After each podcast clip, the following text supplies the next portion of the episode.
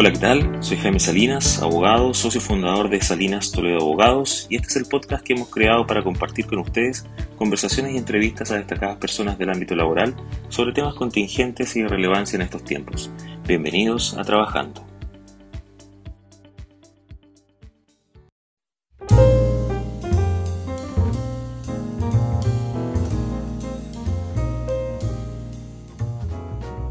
El día de hoy nos acompaña José Luis Ugarte Cataldo, abogado de la Universidad de Chile, doctor en Derecho del Trabajo en la Universidad de Salamanca, profesor de Derecho del Trabajo en la Universidad Diego Portales, autor constante de numerosas publicaciones en materia de derecho laboral y un referente sin duda en estos temas. Te doy la bienvenida, José Luis, te agradezco el tiempo y la disposición para estar el día de hoy con nosotros.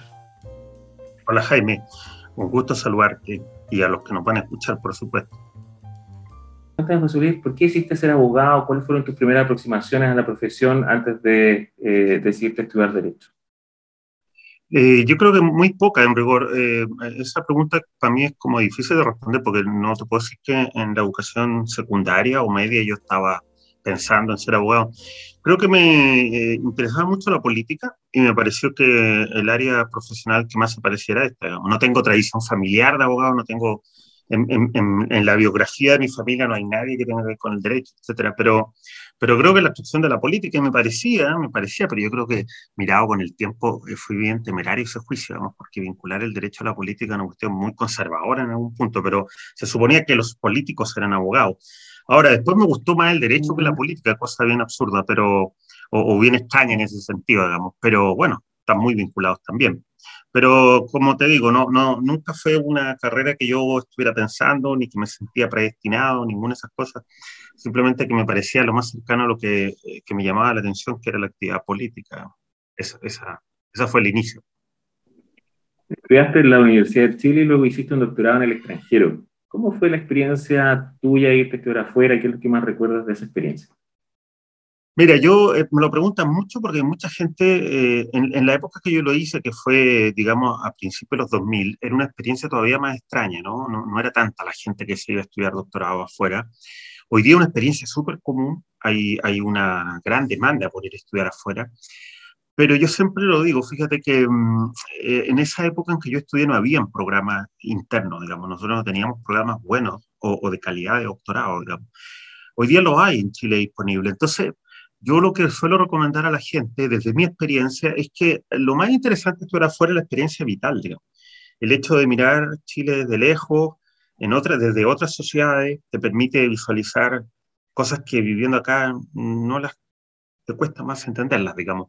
Eh, es muy distinto, por ejemplo, vivir en sociedades donde más democrática o que en, ese momento era más democrática, donde los, por ejemplo, en nuestro tema, donde los sindicatos son mucho más potentes y es más interesante la actividad sindical y tú notas, notas el equilibrio más evidente entre las relaciones laborales que Chile. Entonces, yo esa experiencia vital, la, la vital, experiencia vital profesional, se la recomiendo a todas las personas, más allá de la experiencia académica estricta, digamos, formal porque para ser honesto, y en Chile hay muy buenos programas de doctorado, digamos, alguien que, cuyo único interés es profundizar el conocimiento del derecho, no requerirse al extranjero, en mi opinión, hoy día, en, derecho laboral tampoco.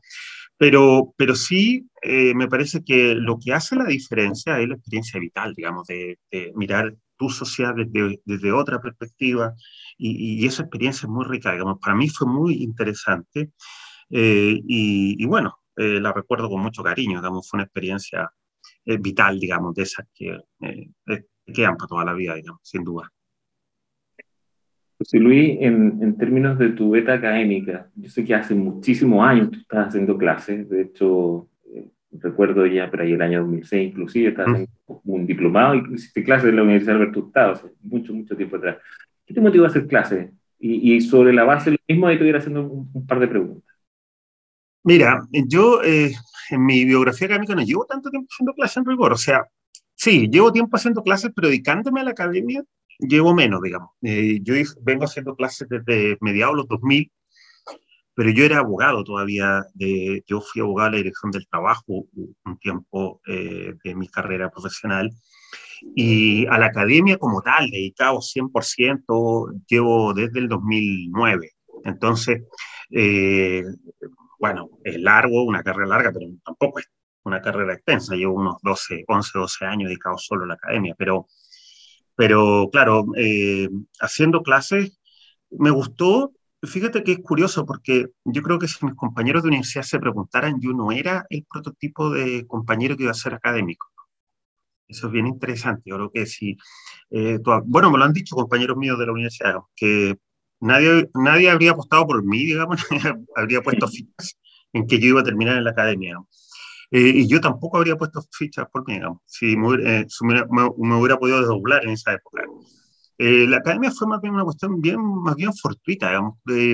En la época que yo volví el doctorado, eh, tener un doctorado te habilitaba, evidentemente, la academia hoy día eso ya no ocurre, hoy día hay, hay, hay, mucha gente con doctorado, pero en esa época era todavía una carrera obvia, ¿no? Entonces, poco a poco empecé a hacer clases y, me empezó a gustar, digamos, ahora honestamente me gusta mucho hacer clases, pero lo que me, lo que me desvela, digamos, lo que, lo que me hace, lo que me emociona eh, eh, es investigar, digamos.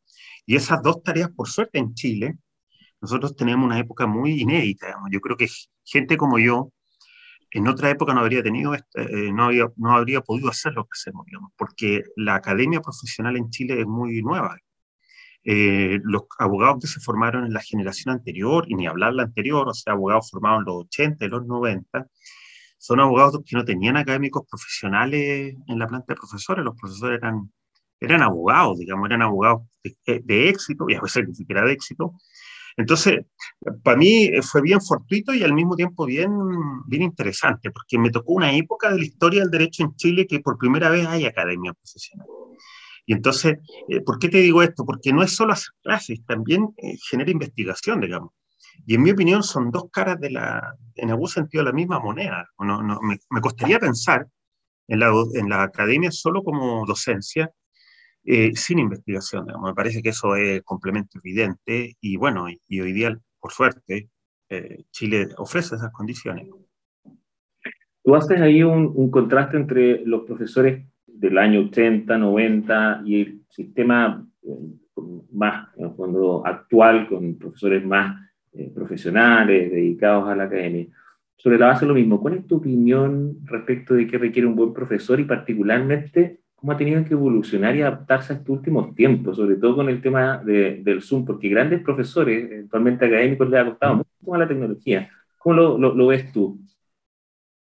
Bueno, yo creo que es un, es un debate, no sé si viejo debate, pero hay, un cierta, hay cierta parte de la comunidad jurídica que todavía tiene como una suerte de romanticismo, de recuerdo de esos abogados, de esos profesores que eran grandes abogados, bueno, yo ahí tengo, evidentemente no, no creo que se haya sido un modelo interesante de facultad de Derecho. No, es que diga que los abogados no tengan que hacer clases, en mi opinión, deben hacer clases, pero una facultad de Derecho donde no hay investigación, donde no se genera conocimiento, nada, una, una facultad de Derecho vacía. En Chile estamos llenos de facultad de Derecho así. El problema es que lo interesante, lo nuevo del derecho en Chile, la cultura jurídica que tienen profesores que generan conocimiento. Y eso, eso, en mi opinión, es inédito en la historia de Chile. Como, acuérdate tú que mm. si uno mira los grandes libros del siglo XX del derecho chileno, eran tesis de grado. Hoy eso sería absolutamente impensable. Que alguien pretenda que, que, su tesis de grado va a ser un gran libro de derecho, eso es absurdo. El nivel de especialización que ha producido la Academia Profesional en Chile hace eso completamente inviable. Si tú vas a los libros, a, a los libros digamos, sacramentales del siglo XX en el derecho chileno eran manuales, digamos, que a su turno habían sido las tesis de estos, las tesis de, para ser abogado. Eh, eso habla de un derecho muy poco especializado, eh, más o menos bien básico. Y yo creo que eso ha cambiado y hoy día nosotros tenemos un nivel de especialización muy relevante, digamos, en laborales, por ejemplo, el libro, digamos, cuando y, yo creo que en, laboral vivimos una revolución en 20 años. Digamos. Yo creo que los abogados que se dedican a laboral en los 80 o 90 saben que la evolución de esta disciplina fue espectacular. Digamos. Ahora, eso tiene que ver, no solo, pero tiene que ver en algún sentido con la academia profesional. Ahora, eh, sobre las condiciones actuales. Sí, bueno, mira, fíjate, yo creo que, que fue difícil el año pasado. Yo creo que al final del día todos le descubrimos las ventajas y, las desventajas. La, la, ventaja es la conectividad, la posibilidad, por ejemplo, en los cursos de posgrado, de tener alumnos de Erika a Punta Arenas. Esa, esa posibilidad, sobre todo yo que dirijo algunos programas de posgrado, en, la, en la UDP, para nosotros inédita. La UDP siempre fue una universidad centrada en Santiago. Hoy día hemos tenido posibilidades de llegar a alumnos de Arica Punta Arena y eso son el lado luminoso de la tecnología. El lado un poco más opaco es que, bueno, es que se pierde algo en, la, en, el carácter virtual, digamos. En la conexión remota se pierde algo, eso es innegable. Eh, sobre todo estoy pensando en la relación alumno-profesor, en, la relación alumnos con compañeros, donde se generan vínculos, eh, y en el mundo de los abogados y de los posgrados para, el derecho eso es muy relevante. Como la gente se conoce, se comparten conocimiento, se comparten eh, estrategias. El capital, el conocimiento es social, pues, eso es evidente. o sea, es una buena muestra que el conocimiento no es generado por, por eh, talentos individuales a solas en, en, habitaciones, sino que el conocimiento supone intercambio, debate, deliberación, y en el conocimiento jurídico tiene mucho eso, digamos. Eso se pierde, o se pierde en una parte importante eh, en, esta, en este carácter remoto, por decirlo de alguna manera. Pues, en, en relación a lo mismo, tu percepción al día de hoy de cómo está la carrera de Derecho, cómo ha evolucionado y cómo están los abogados al día de hoy. Mira, no, no, no, no soy, no soy eh, un sujeto que tenga los, los, elementos para valorar a los abogados, digamos. Yo, yo creo que hoy día el nivel de formación de los abogados chilenos es muy superior que el que había antes. Más allá de las frases que uno escucha, los abogados viejos, que los abogados nuevos no saben, esas son frases, yo creo que no hay ninguna generación que no haya considerado que la generación que viene es peor que la anterior y así sucesivamente. Pero si uno lo piensa bien, y lo hace solamente en años de estudio. Nunca antes en Chile, en mi opinión, los abogados tuvieron tanta formación. Fíjate tú que en las décadas anteriores eh, lo que te habilitaba para ejercer era el título y punto. Y los abogados se titulaban y morían con el título de abogado.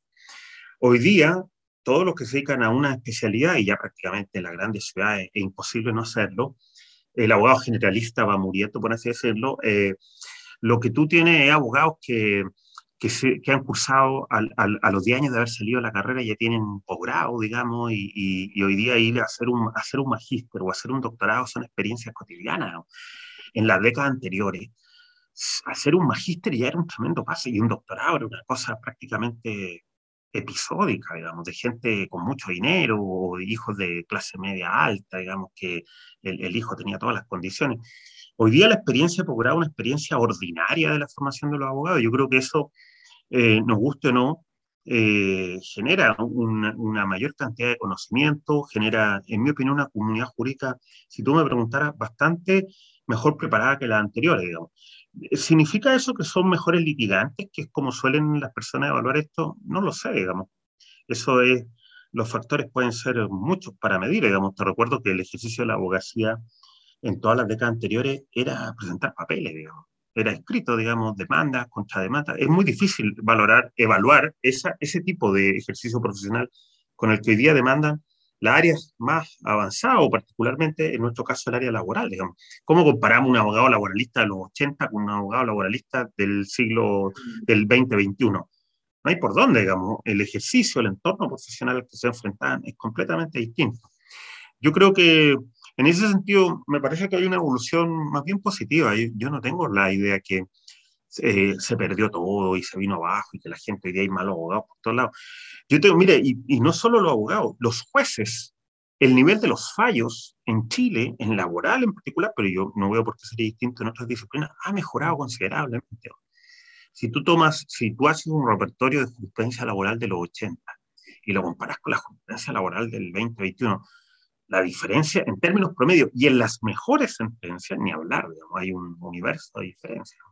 Yo creo que, en, eh, mi opinión, eh, si uno enfoca solo la práctica judicial, por decirlo así, lo forense ha mejorado mucho, digamos, si nuestras deudas, nuestros déficits están en el sistema de relaciones laborales, no en el derecho.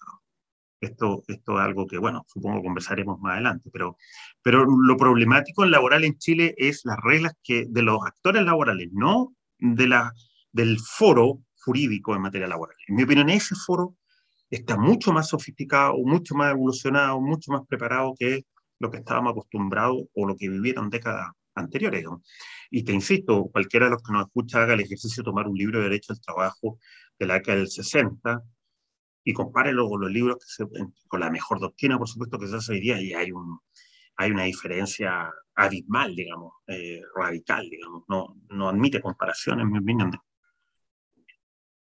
Luis, te quiero llevar ahora al tema más contingente y el, tema más duro en materia de, legislación laboral. Estamos en medio del periodo de la eh, redacción de la futura constitución, está la convención constituyente trabajando en ese tema, se han generado ya distintas mesas de trabajo y quiero abordar contigo los temas de orden laboral que debieran eventualmente ser discutidos eh, y, abordados en la, en la nueva constitución a tu juicio, ¿cómo debería quedar la futura nueva constitución en materia laboral social redactada? Y te pregunto particularmente por, por algo que te lo escuché también eh, eh, en otro webinar que lo encontré bastante interesante, es, ¿debiera quedar la constitución con principios generales redactados y sería de cargo de la legislación común precisar su alcance y pormenores, o bien debería haber mayor trabajo en el texto de la constitución a efectos de que no existan temas que la posterior legislación la hagan perder el horizonte del sentido de los principios ya establecidos. ¿Cuál es tu visión?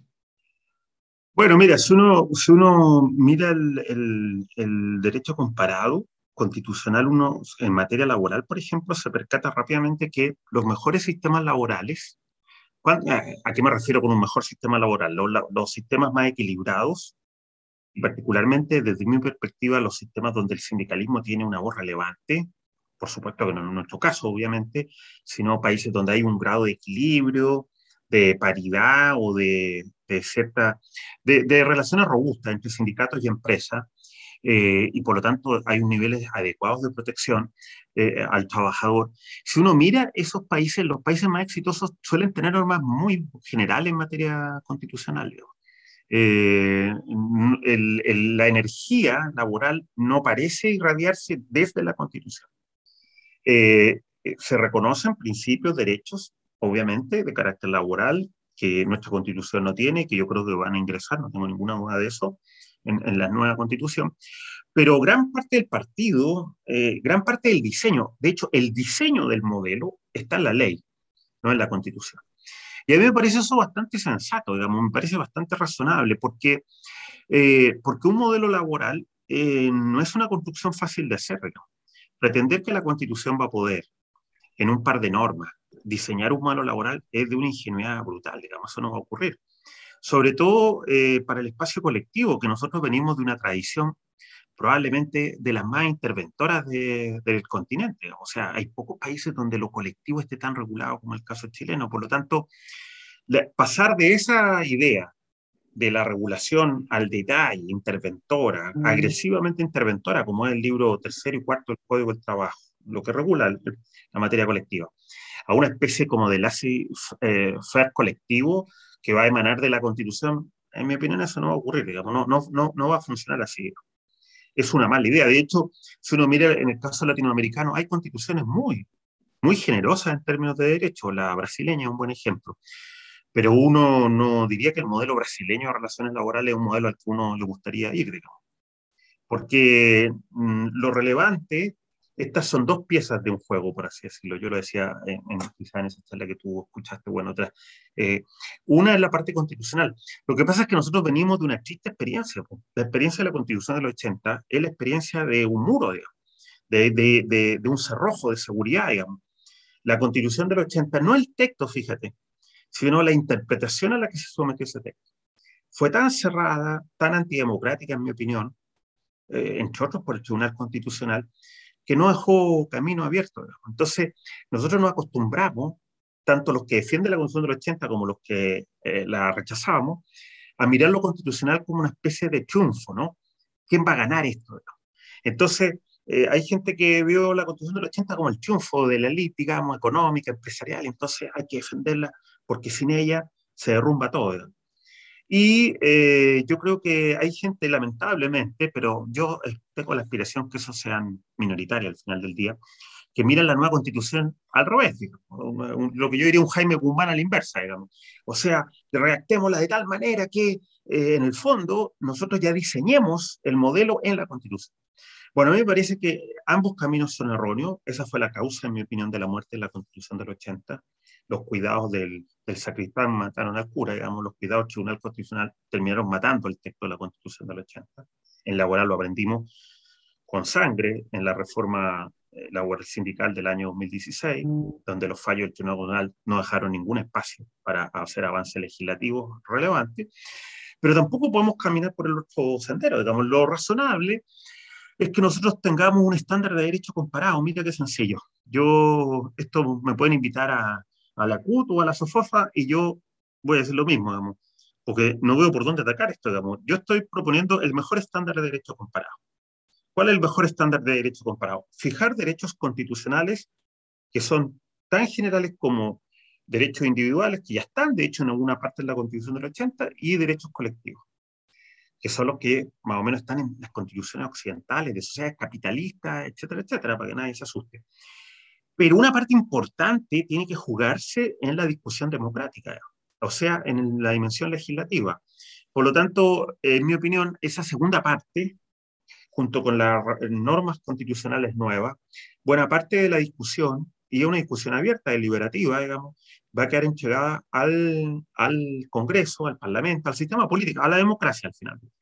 Y eso me parece una excelente noticia. Yo creo que, que si se sabe conducir bien, eh, puede llegar a, acuerdos, digamos. Ahora, yo tampoco, y para cerrar esta, esta, esta parte, yo tampoco eh, sometería las transformaciones al acuerdo, digamos. Eso en laboral es una ingenuidad, es una forma de inhibir los cambios, O sea, la idea que hay que estar de acuerdo para hacer cambios, eso es sencillamente absurdo.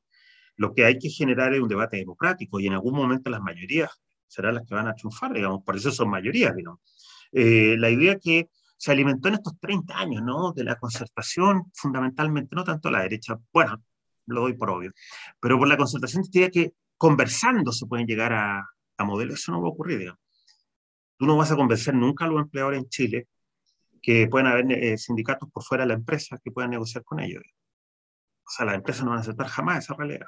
No, no veo qué tipo de argumentos tendría que darle una empresa y a sus abogados para convencerlos que la negociación colectiva ya no solo va a operar en la mm. empresa, sino también fuera de la empresa. Si alguien cree que eso se va a lograr conversando, eso no va a ocurrir, porque ahí no es una diferencia técnica, donde yo tenga que explicar argumentos de técnica jurídica, hay una diferencia política, genuina, pero política. En mi opinión, lo que la nueva constitución tiene que permitir, sin duda, es que los procesos legislativos sean muy democráticos. Y eso supone, en mi opinión, dos cosas. Eh, en laboral, bueno, no es tan difícil porque ya la Constitución del 80 lo tenía, normas mayoritarias, nada de leyes especiales con supraquórum, y la eliminación, la eliminación o la modificación muy relevante del Tribunal Constitucional, que el Tribunal Constitucional pierde este carácter de guardián, de una suerte de espíritu de la Constitución, de un modelo económico que el Tribunal Constitucional tiene que defender. Esto no es una lectura mía, todos los que hayan leído los fallos del TC, esto lo dice sin, sin ningún tapujo el Tribunal Constitucional que está ahí, que la constitución del 80 no es neutra ideológicamente. Fíjate, interesante eso, para cerrar. Eh, los que reclaman, yo, yo siento que hay una, una élite que está, no sé, con temor, ¿no? Que esta sea una suerte de revancha. Entonces, espera una constitución muy neutra. Bueno, que se lean el fallo del Tribunal Constitucional sobre la reforma laboral, donde el Tribunal Constitucional, sin ningún pudor, dice que esta constitución no es neutra ideológicamente. No hubiera gustado que esos mismos que hoy día quieren una constitución neutra eh, lo hubieran dicho cuando el Tribunal Constitucional decía que no, que, esta constitución tiene un modelo económico y que ese tribunal está ahí para defenderlo. Bueno, para cerrar, yo creo que esa es una buena idea. Yo creo, una, no, yo no soy maximalista, eh, no soy maximalista en términos de retórica, de fraseo, ¿no? ¿no? No, me gustaría una constitución de 500 artículos, pero sí creo que hay que dejar una constitución muy democrática que le permita a los gobiernos hacer sus planes. Esto tanto para la derecha y la izquierda. Si tú tienes un proyecto laboral interesante que se busca a los trabajadores o a los empleadores, bueno, tendrá que decir la democracia y las transformaciones se podrán hacer. Así funcionan las democracias del mundo, en rigor. En relación a lo mismo, si tengo una constitución finalmente aprobada que establece estos principios generales, que se espera que la legislación común después interprete, extienda y de todo el alcance y el, y el, detalle de cada uno de ellos. En el intertanto, José Luis, eh, otra vez escuchaba a alguien que, que, que, te hacía una pregunta. En el intertanto, ¿se puede estimar que esos principios generales, sin esa legislación particular que, que lo especifique, eh, se puede estimar que la Constitución es autoejecutable y que prime eh, la Constitución sobre las leyes vigentes, aunque no se han modificado? Bueno, pero a mí me parece que es una tesis muy aventurera, digamos. Yo no estoy de acuerdo por, por, varias razones, digamos. Porque primero eso significaría entregarle a los jueces el poder de derogar las leyes, digamos. Porque tenemos leyes vigentes. Digamos. Segundo, eh, la opción supone que las normas sean ejecutables por sí mismas. Yo no tengo claro que las normas constitucionales todas, todas ellas sean ejecutables por sí mismas.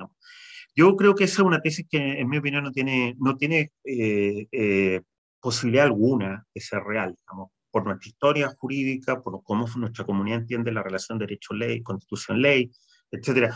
No, a mí esa tesis no me genera ningún temor, digamos, no, no, no le veo ninguna posibilidad. Eh, lo mismo recuerdo cuando me decían la tesis de la convencionalidad, ¿no? Que los jueces dejaran de aplicar la ley por tratados internacionales. Eso no ha ocurrido. No, sé si alguien conoce un caso donde eso haya ocurrido. Yo en laboral no conozco ninguno. Bueno, esto es lo mismo. Esta tesis de que eh, los derechos van a, van a caer del cielo y van a operar directamente para regular cuestiones complejas.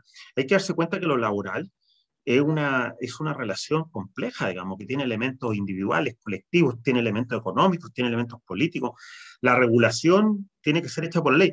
Pero ojo, esto no significa que yo esté haciendo aquí una defensa de la legislación en intervención, porque nosotros tenemos por ley, lamentablemente tenemos la historia que no, que no nos ayuda, que cuando el legislador interviene es para reducir el espacio de la autonomía colectiva, fundamentalmente, de la opción del sindicato.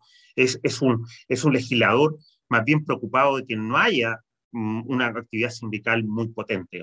No, yo cuando estoy eh, señalando es que el legislador tiene que hacer, eh, dar curso, dar operatividad a estos cambios, y el legislador ahí va a tener una gran tarea, esa transición va a durar, en mi opinión, eh, yo no tengo ninguna duda que esa transición va a durar 8 o 10 años de reforma y de transformación. Y se pueden, de hecho, eh, los sistemas de negociación, yo creo que ahí está todo el, debate, digamos, en los sistemas de negociación colectiva, fundamentalmente, esos sistemas se van a ir reformando, en mi opinión, desde arriba. No es que se va a incorporar, no es que se va a romper lo que existe. Yo creo que se van a ir construyendo niveles de negociación sobre lo que ya existe. Por lo tanto, no va a ser tan complejo legalmente, pero sí va a requerir intervención del legislador, yo no tengo duda. Eh, yo no me asustaría por una tesis como esa, esa idea que los jueces se van a desentender y la, ley, y la ley va a dejar de importar y va a quedar derogada. Esas son ideas que no van a tener asidero ni ninguna recepción en el derecho eh, chileno. Y lo que va a ocurrir, sí, ojo, es que los gobiernos que vienen van a tener una gran presión legislativa para que se produzcan los cambios que la Constitución prefiguró. Lo que la Constitución va a hacer va a ser prefigurar. A ver, eh, yo no tengo ninguna duda que, por ejemplo, se va a reconocer la negociación colectiva en su más amplio sentido. Bueno, lo que va a ocurrir ahí es que entonces la presión que van a tener los gobiernos es, bueno, haga carne esto. O sea, entonces nuestro actual código no está a la altura política y jurídica de la Constitución. Esa presión sí va a existir, digamos. Y por eso digo que esa presión va a tener que ir eh, resolviéndose a través de un marco legal, digamos, que va a ser difícil de, construir, pero bueno, pero eh, así funciona la sociedad, digamos.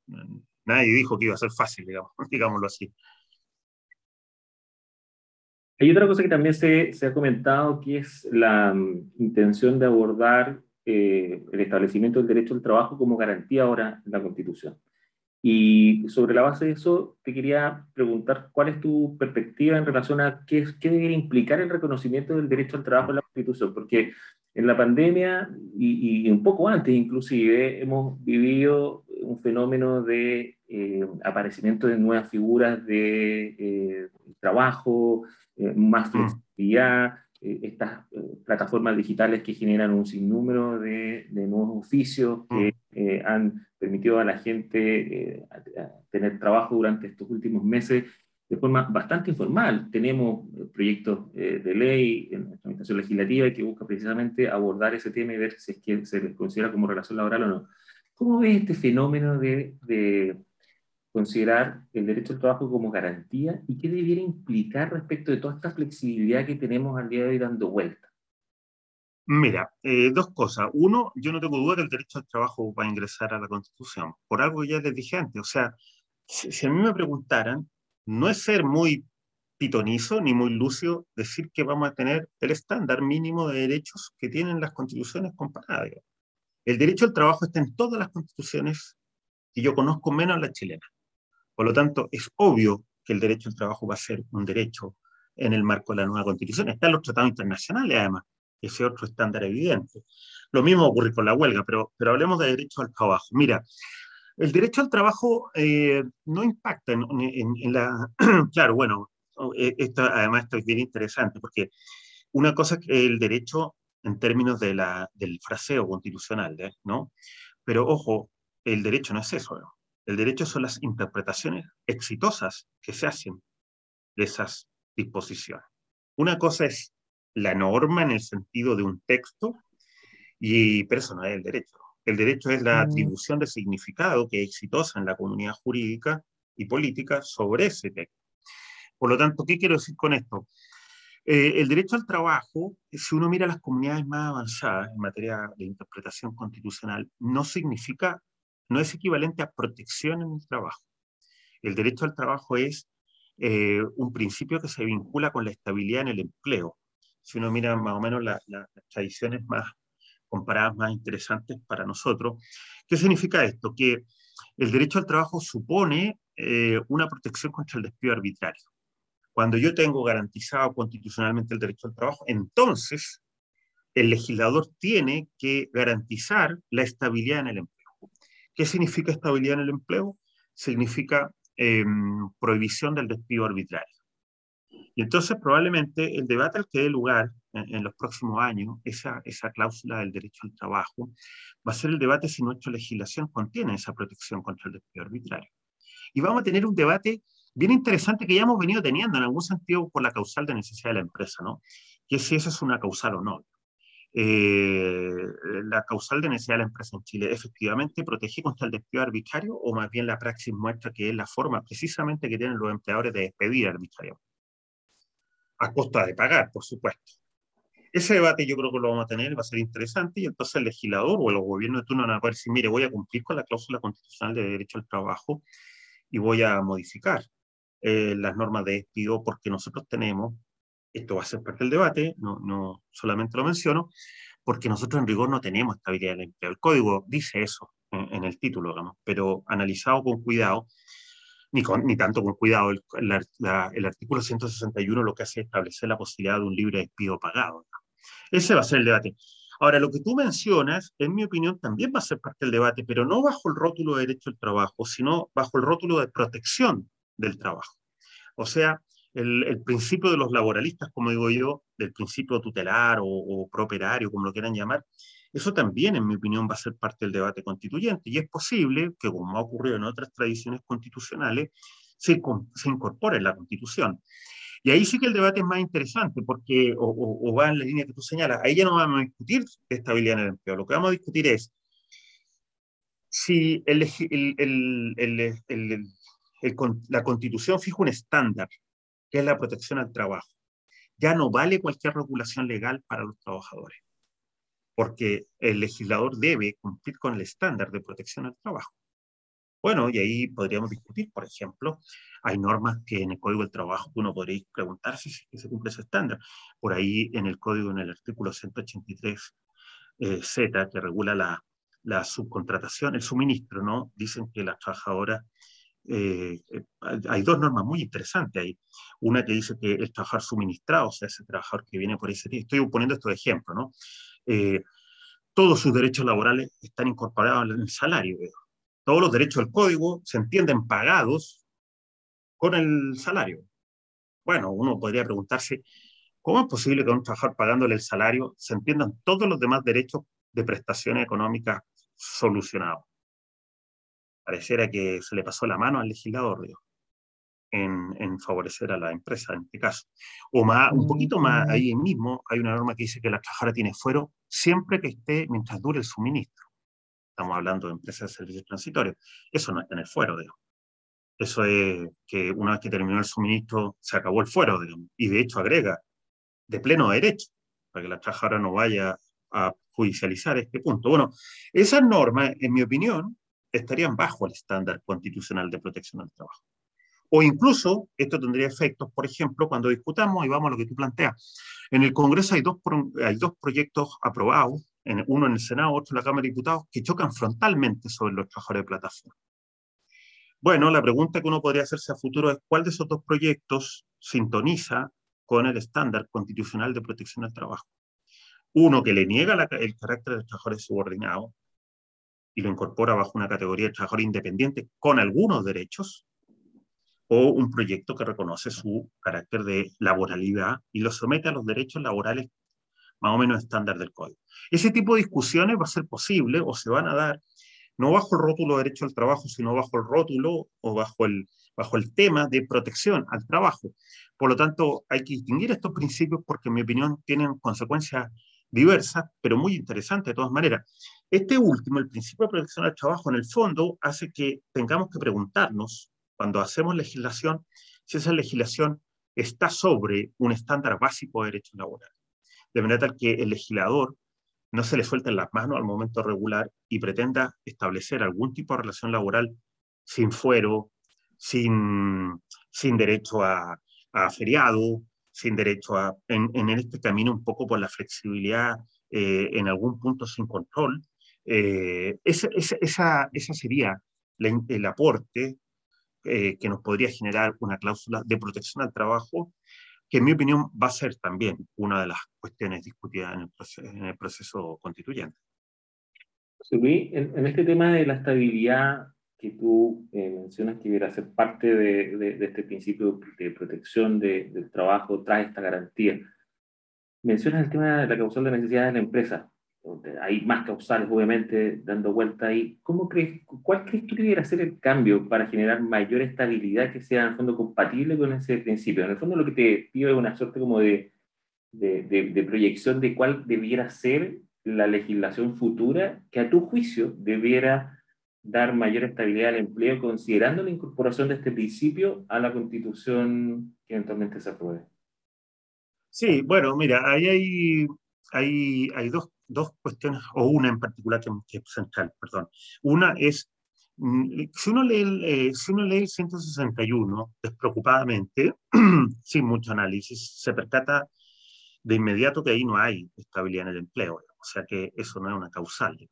La causal, eh, la, ley está redactada en términos tales que el empleador puede reclamar cualquier cosa como motivo para despedirlo. De hecho, la ley dice tales como. O sea, eso es simplemente una enunciación. Esa norma, esa norma en el fondo ha sido impugnada por el mundo sindical, ojo, no, no es que esto lo estoy descubriendo yo, quienes sostienen, y en mi opinión pueden tener razón, que ahí lo que hay es libre despido. Si uno honestamente, y, a, propósito que nos van a escuchar abogados, y sobre todo abogados, quizás no solo el mundo sindical, sino que abogados de empresas, todos los abogados de empresas podrían reconocerme en una conversación sin, sin cámaras, por supuesto, supongo, que esa causal se eh, utiliza para despedir a quien se quiere despedir, digamos. Nadie se ve constreñido al momento de despedir por necesidad de la empresa porque se asume que se va a pagar, ¿no? Entonces se asume que es libre despido. Bueno, esa, eso, eso plantea un problema de estabilidad. Entonces no hay estabilidad en el empleo en Chile. Lo que hay es un sistema de libre despido con indemnización. Bueno, y, entonces ahí la posibilidad, a ver, lo, más obvio, ¿no? Así abuelo de pájaro, porque esto yo no, yo no lo he reflexionado eh, latamente, pero abuelo de pájaro es evidente, ¿no? Que eh, hacer de ser una causal económica real. O sea, que la empresa que puede utilizar esa causal pueda, un poco lo que está pasando, fíjate, por evolución jurisprudencial. Ojo, en, la, en, la, en el principio de confianza legítima en, en los funcionarios. No, no sé si ha, seguido esa evolución jurisprudencial. La jurisprudencia que le he diciendo al Estado, oiga, deme razones que se vinculen con este funcionario, razones económicas reales respecto de este, no respecto de la institución en general, y que hagan necesaria la separación de este funcionario. Bueno, eh, en mi opinión, por ahí van a ir, o deberían ir los cambios, para ajustar la legislación a esa cláusula de derecho al trabajo. O sea, la empresa, por supuesto, que puede pedirse, eso es obviamente parte del programa constitucional. La pregunta es que cuando despida esté en condiciones de dar razones económicas, de ahí la expresión necesidad de la empresa, al momento de despedir. Algo de eso se ha discutido en los tribunales, todo esto, porque hay una jurisprudencia, hay una línea jurisprudencial diciéndole a la empresa, oigan, esto no es libre despido, usted tiene que acreditar razones reales, económicas, que justifiquen eh, esta, esta terminación. Yo creo que por ahí va a ir el, camino, digamos, eh, para, estos efectos de, la futura discusión legislativa. Otro tema que también se ha eh, comentado, dice, en relación con generar instancias de control y de gestión en las empresas por parte de los trabajadores, de forma tal que ellos pasen a formar parte del directorio de las empresas. Hay varios programas incluso de, de gobierno de los actuales candidatos que tocan este, este punto. ¿Qué opinas de esa medida? ¿Ha funcionado? Lo bueno, eso... no, dale, dale. Eh, dime. Eh, sí, lo que te quería preguntar es, en el fondo, ¿qué opinas de la medida, pero particularmente cómo puede llegar a compatibilizar eh, esa medida con la finalidad de los sindicatos y el hecho que en el fondo ahora pasan a formar parte como el riesgo del negocio? Porque el principio de la agilidad como que queda un poco desperfilado con la participación de ellos en las instancias de dirección del, de, de la empresa. ¿Cómo lo ves? Sí, mira, a ver, eh, dos cosas interesantes. Déjame ocupar este, este es un buen ejemplo de, de, de, la transformación constitucional que estamos viviendo, y por qué es interesante, y por qué, en mi opinión, eh, ah, expande los horizontes de nuestra democracia. Porque si yo esto lo hubiera dicho antes del estallido y antes del proceso constituyente, tú y mucha gente sensata me habría dicho, José Luis, ¿para qué vamos a perder el tiempo? Si eso es inconstitucional por definición o alguien habría pensado que yo habría podido como gobierno aprobar un proyecto de participación en los directorios sin problema con el Tribunal Constitucional que tenemos y con la Constitución del 80. Fíjate, en Chile, soluciones de países capitalistas, ojo, que, para que nos quitemos las caricaturas, digamos. Eh, la participación de los directorios, en, de los trabajadores en los directorios, es propio de los países capitalistas que en versión socialdemócrata. El ejemplo que más se cita es Alemania. Pero hay, eh, no solo Alemania, ¿sabes cuántos países tienen participación en los directorios? 17 en Europa. Hay 17 países, entre ellos Suecia, Dinamarca, eh, Francia, donde los trabajadores participan en los directorios. Si nosotros hubiéramos planteado una discusión, fíjate, de países capitalistas que son ejemplares, en Chile sobre eso inconstitucional. A eso me refiero cómo terminaron matando la constitución del 80 simplemente por cautelar los privilegios. Digamos, yo supongo que todas esas personas, más que preocuparle la constitucionalidad, en rigor lo que le preocupa es la propiedad de los accionistas, digamos, que es básicamente lo que habrían estado cautelando. Lo interesante de que la constitución del 80 desaparezca, en mi opinión, es que entonces nosotros podemos, como sociedad madura, democrática, discutir cosas que discuten otros países. Digamos. Yo no veo por qué nosotros no podríamos discutir. Ojo, no digo que sea una buena idea, digo que la podemos discutir, digamos, y que por lo tanto no la descartemos por inconstitucional. Nosotros llevamos décadas evadiendo debates porque son inconstitucionales. Bueno, ahora por fin vamos a poder discutir cuestiones que hacen países democráticos y capitalistas como Alemania y 17 más, eh, y discutir cosas como esa. Y ahí entran los debates como los que tú planteas. Yo por eso me alegro en algún sentido de tu pregunta, porque si esta entrevista hubiera sido antes o esta conversación, eh, y probablemente hubiéramos discutido más lo inconstitucional que las razones de fondo. Y en cambio ahora vamos a discutir las razones de fondo. Y tú tienes eh, un, debate de fondo tiene con lo que tú señalas, Jaime. Eh, ¿Es esto pro sindicato? Fíjate que esta, esta idea despierta tanto, por supuesto, recelo en los, en los empresarios, porque es una limitación a su derecho a propiedad, sobre todo a la sociedad anónima, pero también en los sindicatos. Es interesante porque eh, se acusa a los sindicatos, o sea, los sindicatos ven con sospecha esta idea, porque significa un espíritu colaboracionista que traiciona la idea del el sindicato como un contrapoder, como un, un, un, vector que se enfrenta a la empresa. Bueno, pero yo te podría decir que la experiencia de esos países, de los mejores países capitalistas, que al revés, que los empresarios encuentran aquí una cláusula, una fórmula de evitar la conflictividad. ¿no? Y una empresa donde los trabajadores participan en los directorios son empresas donde el conflicto laboral tiende a disminuir, donde los trabajadores tienen mejor información, donde los procesos de negociación colectiva son más transparentes, donde los procesos de negociación colectiva son técnicos, si nos importan estas cosas.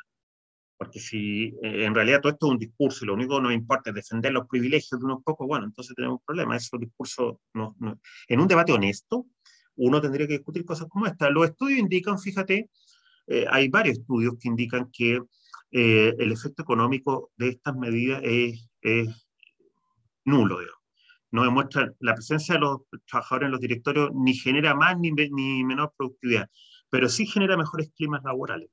En general, supone eh, una integración, una disminución del conflicto.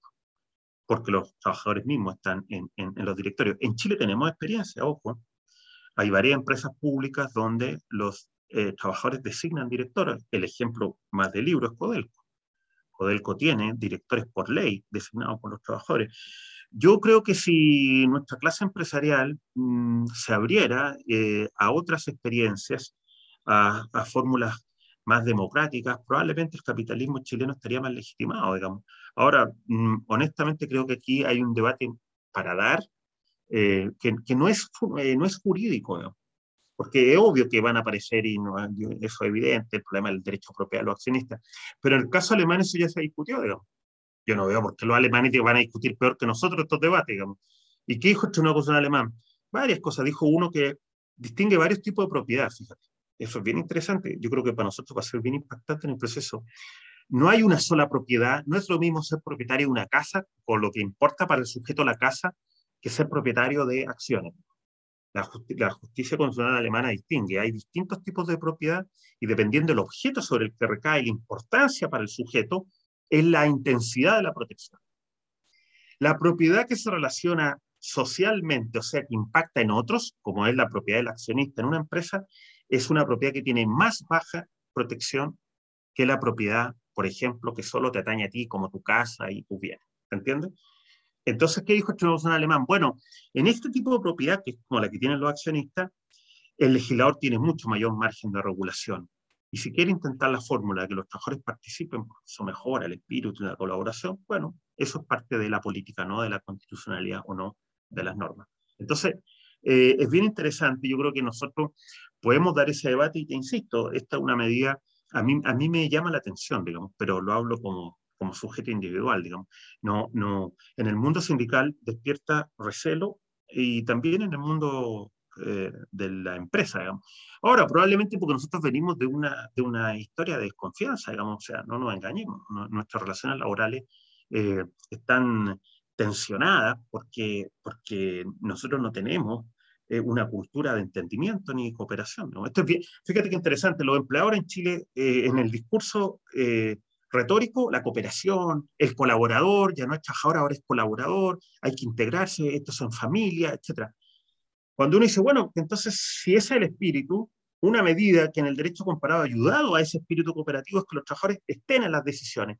Nunca mayoritario, ojo. Todos los países que te, los 17 países son participaciones que van hasta el tercio en Alemania hay una excepción, pero en general hasta el tercio. Eh, no, eso no se puede, porque eso eh, atenta gravemente con los fundamentos de la empresa. Bueno, entonces, eh, en países capitalistas donde se toma más en serio la idea de la colaboración, bueno, esta ha sido una medida interesante a, a tener en cuenta. yo creo que lo que va a ocurrir con eso, para cerrar, es que podría entrar como un principio constitucional eh, y, el legislador deberá esperar que las cosas estén maduras, política y deliberativamente, para intentar esa, esa reforma.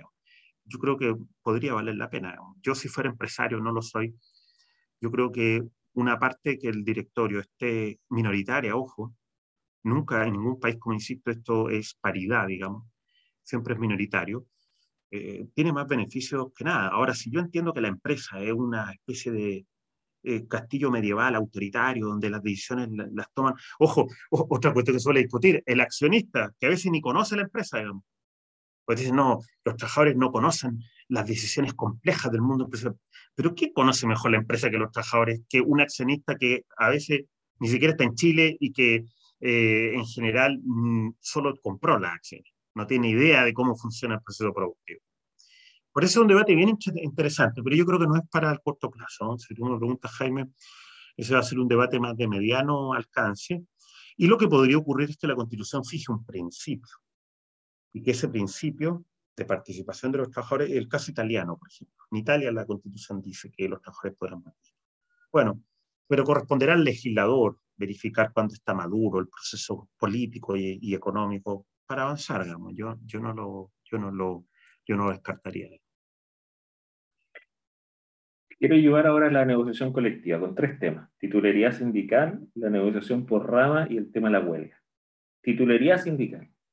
¿Cómo ves la constitución? Bueno, llegamos a la, a la papa de la cazuela, ¿no? Este es el corazón del proceso constituyente, no nos engañemos, aquí está están todas las fichas, digamos, puestas.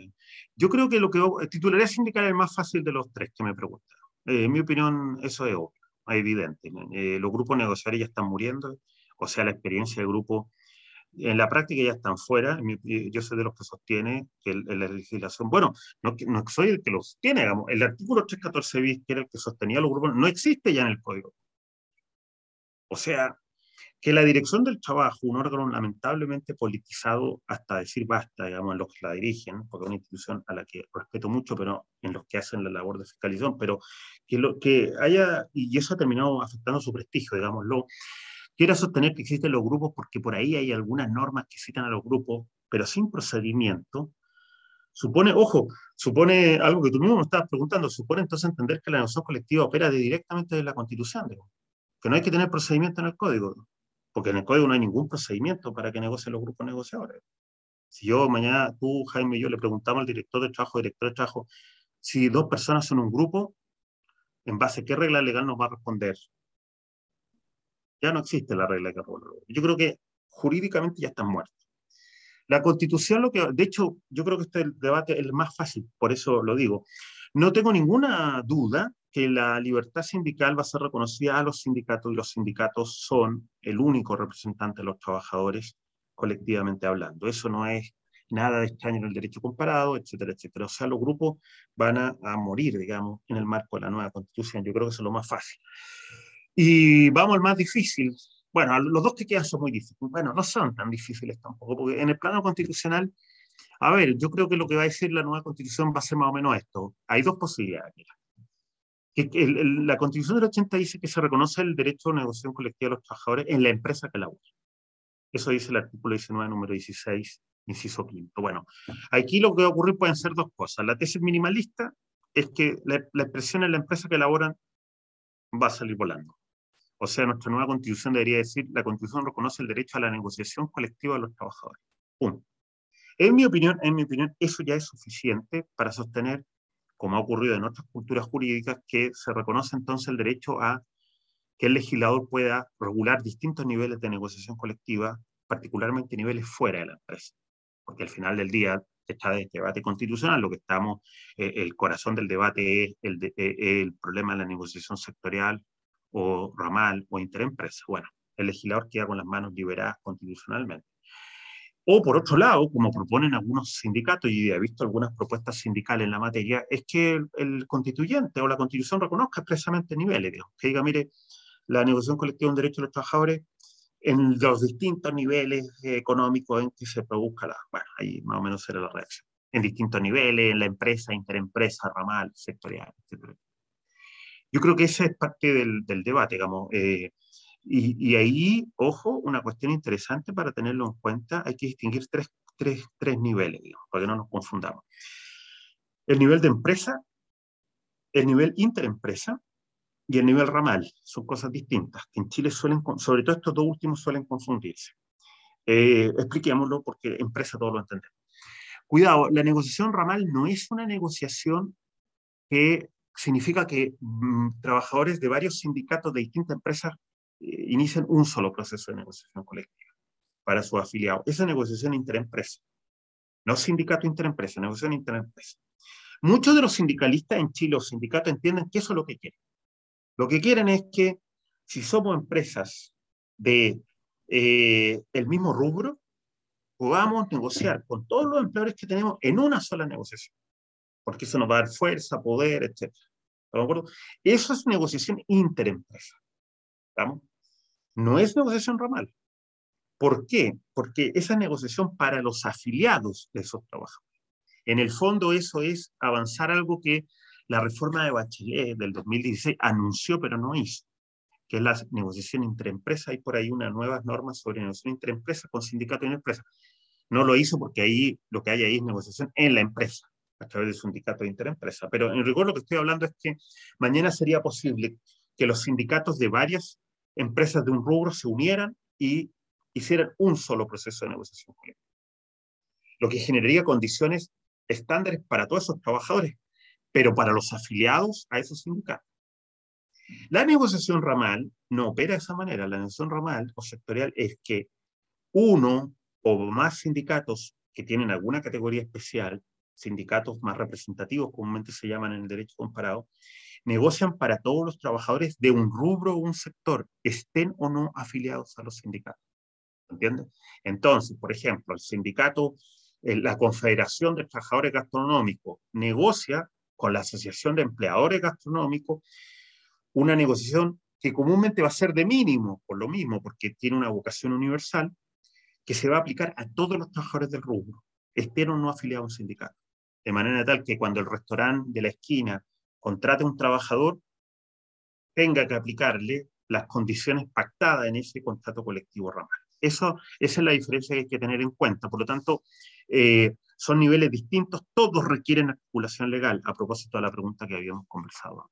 O sea, eh, eh, estos sistemas, para que funcionen, para que entonces tengamos todos estos niveles, que ojo, pueden operar compatiblemente, no son incompatibles unos con otros, todos pueden operar sobre un trabajador. De manera que en Chile, eh, a futuro, yo tengo pocas dudas que vamos a tener un sistema, como ocurre en muchas partes del derecho comparado, multidimensional. Digamos, el trabajador va a tener, tener un contrato en la empresa, uno en interempresa, incluso un ramal. Claro, el ramal ya no importa tanto porque son condiciones mínimas, pero a lo mismo, si un trabajador va a poder tener sobre sí varios contratos colectivos, o convenios, como los queramos llamar, eso da lo mismo. Eh, y ahí van a, a generarse un, rubro jurídico, acuérdense, nuevo, que es los conflictos entre convenios. Bueno, todo eso requiere intervención legal. Por lo tanto, la Constitución lo que va a hacer va a ser abrir el paso, el espacio jurídico para que el legislador, mediante las normas democráticas que haya que dictar, eh, avance en ese sentido. Ahora, eh, ojo, no, eh, a, mí, a, mí, me da lo mismo el resultado de la elección presidencial. Esto va a ser, en mi opinión, tarde o temprano realidad en Chile. O sea, un gobierno, dos gobiernos, pero eh, este es un curso que en mi opinión no tiene vuelta atrás. Digamos, la negociación por empresa en Chile va a seguir existiendo, pero no va a ser la única forma de negociar colectivamente. Bueno, me excedí un poquito, pero es que eh, había que explicar esto porque en Chile, cuidado, hay mucha gente confundiendo interempresa con ramal y son dos cosas distintas. Por eso me, me, me extendí. Claro, de hecho, Luis, algunas cosas que tenía anotado de, de algunos artículos que había leído y ciertas opiniones también que, que el profesor Gamorana ha manifestado en algunos de que él ha señalado eh, y se ha referido al tema. Eh, señala una serie, por ejemplo, de críticas que se van eh, visualizando respecto a la negociación ramal, como por ejemplo que una suerte de homologación de beneficios para un grupo de sociedades que son esencialmente diversas, pero tú ahí lo abordaste de forma tal de decir que esto no es una negociación en el fondo de beneficios que la más cara pueda pagar y que la más chica en definitiva no va a tener, no. Va a tener que alcanzarlo, sería de mínimo. Eh, también se ha mencionado que puede llegar a ser un desincentivo a la inversión, pero es parte de eventuales eh, factores que pueden desincentivar, a veces hay temas de impuestos, a veces hay temas de medidas ambientales, hay temas de protecciones sociales, todas esas cosas convergen a una misma cosa. Pero también me llamó la atención una cosa que decía eh, el profesor Cameral, que existen eh, alternativas de descuelgue de estos contratos eh, que se generan en los sistemas ramales para las empresas que tienen problemas económicos. Lo mencionan en unos documentos. Sí, ¿Cómo sí es cierto. Sí. A ver, lo primero es que, ojo, volvamos a la idea. La negociación ramal lo que hace es expandir la negociación colectiva. O sea, para que no entendamos, las grandes empresas en Chile, la negociación ramal no les va a tocar ni por asomo, porque sus condiciones contractuales con sus trabajadores, yo supongo, porque si no estaríamos en problemas, son por contrato individual o porque tienen sindicatos grandes superiores a esas condiciones mínimas, no sé si se entiende.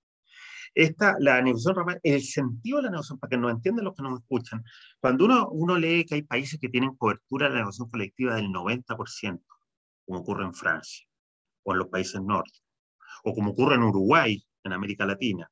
Eso no significa que el 90% de los trabajadores están en los sindicatos, eso es absurdo.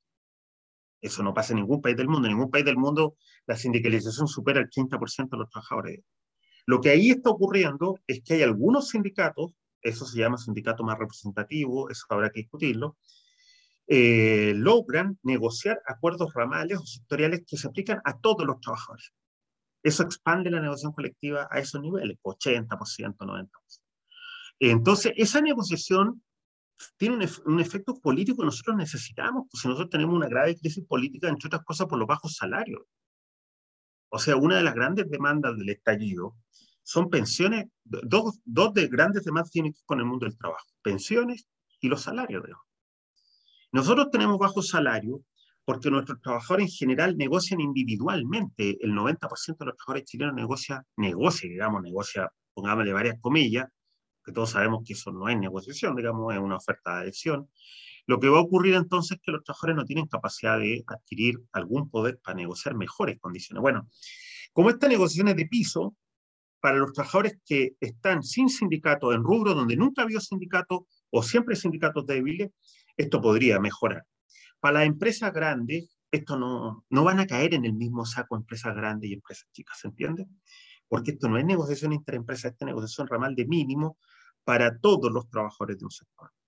Es como si fijáramos, en vez de por ley el salario mínimo, lo fijáramos en negociación colectiva dependiendo del sector y por acuerdo.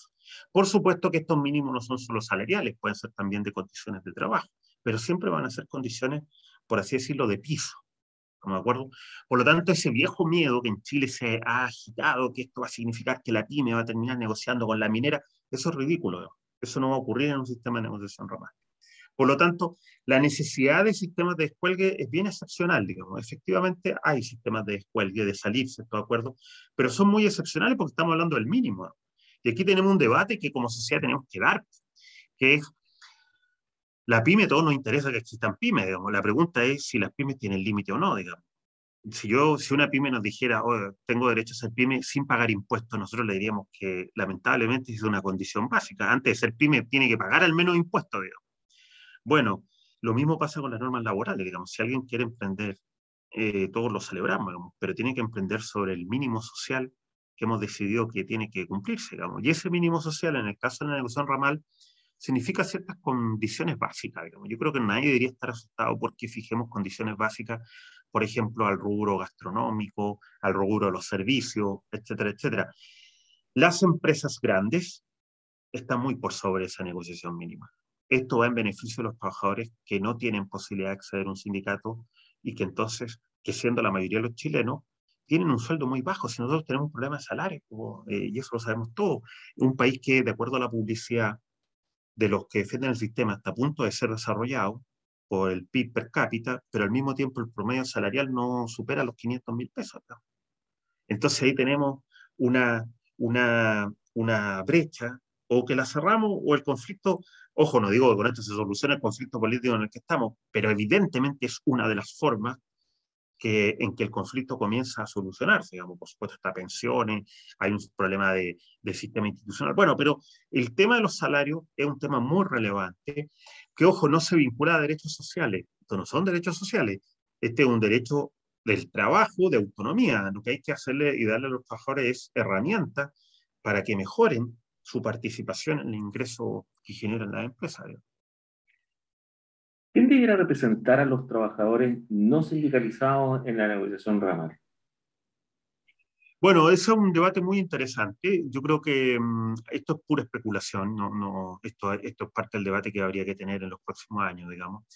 Eh, a los sindicalizados y a los no sindicalizados del sector en rigor. Eh, pero uno podría pensar que en nuestro actual esquema sindical el, el, el espacio más idóneo serían las confederaciones, las confederaciones o las federaciones. ¿Por qué? Porque esos son, eh, son organizaciones sindicales que están fuera del espacio empresarial y que tienen cierta vocación universal, ¿no? Eh, reúnen a sindicatos de ciertos rubros, ciertos sectores. Yo creo que el ideal serían las confederaciones. Yo conozco un par, por ejemplo, que me la imagino perfectamente representando a todos los trabajadores, o las federaciones.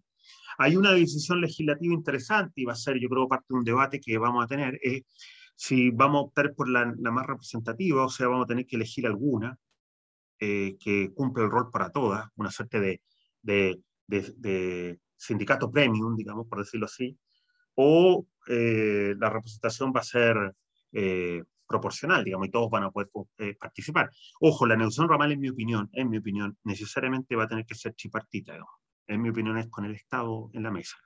No hay posibilidad de que exista negociación ramal sin el Estado por la sencilla razón que las empresas no van a, participar si es que tú no colocas al Estado interviniendo. ¿Se entiende lo que quiero decir? O sea, la negociación ramal no va a ocurrir, nadie se va a ir a sentar del mundo empresarial para negociar ramalmente, más aún con una tradición ideológica muy, muy hostil a la negociación ramal. Digamos. Entonces, para que eso ocurra, tú tienes que, lo que hacen los países, entonces en esa opción es un sistema tripartito. O sea, el Estado es parte de la negociación. De tal que los empresarios tienen el sentido evidente que si no van a la mesa de negociación tripartita, el Estado con los trabajadores van a acordar las condiciones básicas de regulación. Digamos, eso se vertirá después en normativa administrativa o legal. Eh, en rigor, a través de, se, homologan, como dice Sergio, o se extienden a través de actos administrativos. Ojo, en Chile ya tuvimos sistemas así, para que la gente entienda lo que quiero decir. No estamos copiando o no estoy proponiendo copiar del derecho comparado en absoluto. Nosotros ya tuvimos un sistema de negociación ramal que fue creado por Frei Padre el año 67 y que operaba más o menos como estoy señalando. O sea, un sistema que después se llamaron comisiones tripartitas, entonces donde se convocaba a los representantes de los empleadores, a los representantes de los trabajadores y el Estado. Se parece mucho a un modelo comparado que no es replicable, porque cuidado, porque nosotros somos medio fanáticos con el derecho comparado, si nos dicen un país creemos, algo parecido tienen los uruguayos, pero no es, no es estrictamente asimilable, que son los llamados consejos de salario. Pero da lo mismo, lo que quiero decir es que en mi opinión, en mi perspectiva, un sistema de negociación ramal en Chile supone el Estado interviniendo como parte de la negociación. No va a ocurrir por, por negociación bilateral, como concebimos tradicionalmente la negociación, porque los empleadores no tienen ningún incentivo, y esto no puede ser como conocemos la negociación por empresa, que le hay un plazo de 20 días para que respondan el proyecto. Eso no va a funcionar eh, respecto de un, de un, representante empresarial eh, de rama, digamos. ¿Se entiende más o menos el punto? Entonces, bueno, podemos recoger nuestra experiencia histórica y hablar quizás de comisiones tripartitas, etcétera, etcétera. Y eso nos va a permitir, fíjate que a largo plazo, que una parte importante de los trabajadores no necesita un sindicato. Eh, lo cubra la negociación colectiva por estos acuerdos de sector o de rama. Y esos trabajadores entonces tengan mejores condiciones salariales sin necesidad de formar un sindicato o porque el sindicato simplemente no se puede formar por el tamaño de la empresa.